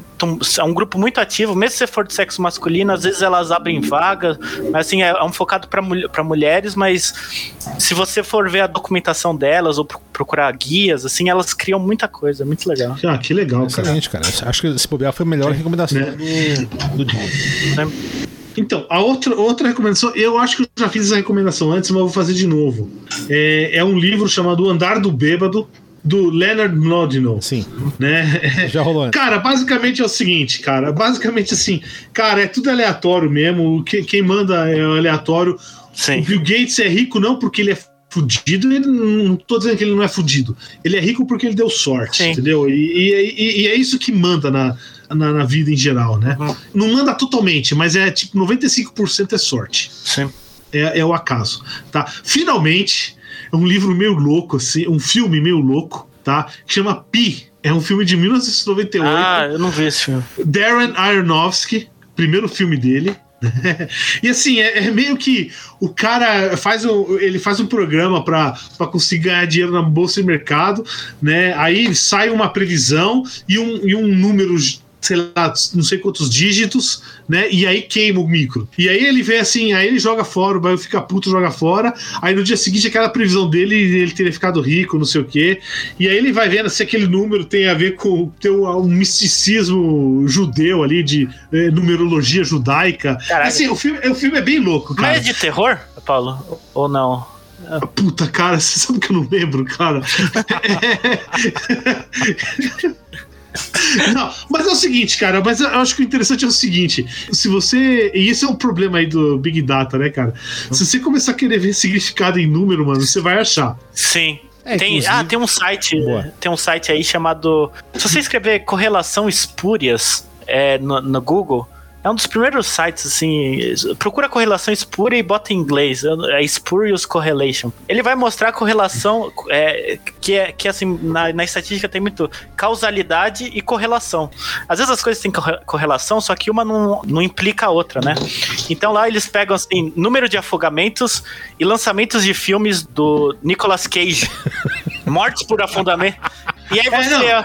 e você olha o gráfico, é um pra um. Você olha, Não, não. caralho, ele É, tá é, peraí, geral. peraí. Não é. Não, peraí, peraí. Mas aí eu tenho uma crítica a fazer, porque eu já fiz essa análise aí, já estudei essas merda, É. né? E é o seguinte: o motivo, sabe por que, que tem essa correlação, né? Por quê? Por quê? Porque qualquer reta, qualquer reta, a correlação entre qualquer reta Cara, não. que não seja que não seja vertical ou horizontal é um.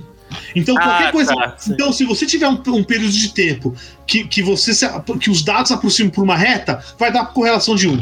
O Nicolas Cage é filho do deus Netuno, e então são sacrifícios, cara, que você faz e o, cada sacrifício aumenta a bilheteria do, do filme dele, cara. Não, não, eu tô Tanto falando é- em geral. Eu não tô é- falando no caso é do que ele faz Nicolas filme- Cage. Tanto que ele faz muito filme aleatório. Não, não, não, não. Nicolas Cage, eu, eu, tenho, eu sou um puta fã do cara, entendeu? O Ele é cara bom. faz qualquer coisa, mano. Ele faz qualquer coisa. Ele. ele, ele, ele e, É que ele tá e o- endividado, mas ele é um bom The ator. Bees, Ele tá- not the Bees. Não, porra, ele fez o filme lá, o, o, aquele lá, o do Rapture, né? O é, Missing. Não, qual que é o nome do filme? Sei lá. Puta, deixa eu procurar aí. É filme desses. É, é... Ele fez o beijo do vampiro, acho que era o nome. Não, não, mas isso aí é. É muito ruim. Ele fez o Motoqueiro Fantasma, galera. Puta, Para fantasma, porra. Mas tem um filme bom dele agora. é a cor, a, a, a cor que caiu do céu. Ah, Left Behind é o nome do filme. Ah, é? Ah. É, um filme que, é um desses filmes cristão aí, sabe? Tipo, é, é, teve um arrebatamento e ele sobrou lá, ele, ele, ele tá no filme lá. Beleza. Mas é isso. Ô, que- agora, vem cá, uma, uma pergunta, cara. Cara, o arrebatamento seria bom pra caralho, né, mano? Caraca, não sei. Pra Cara, quem? Pra quem é? pra Pra gente- quem? Porra, pra todo pra mundo. Imagine todo esse, todo, todo, todo esse- esses crentes fanáticos bolsonaristas indo embora, cara. Cara, mas. Sumindo, cara. E se. É, é verdade. Só o líder religioso fica? Ah, aí Ó, seria uma merda. Aí seria uma merda. Ah, mas é uma e tem uma- fica mais fácil de resolver esse problema. Aí você fala, porra, você tava errado então, hein? É, tá bom. Senhores, é, É porra, isso. muito bom. Augusto, valeu aí pela sua presença, Valeu. iluminar-nos com a- essa questão valeu. do... Eu espero que tenha, tenha iluminado alguma coisa.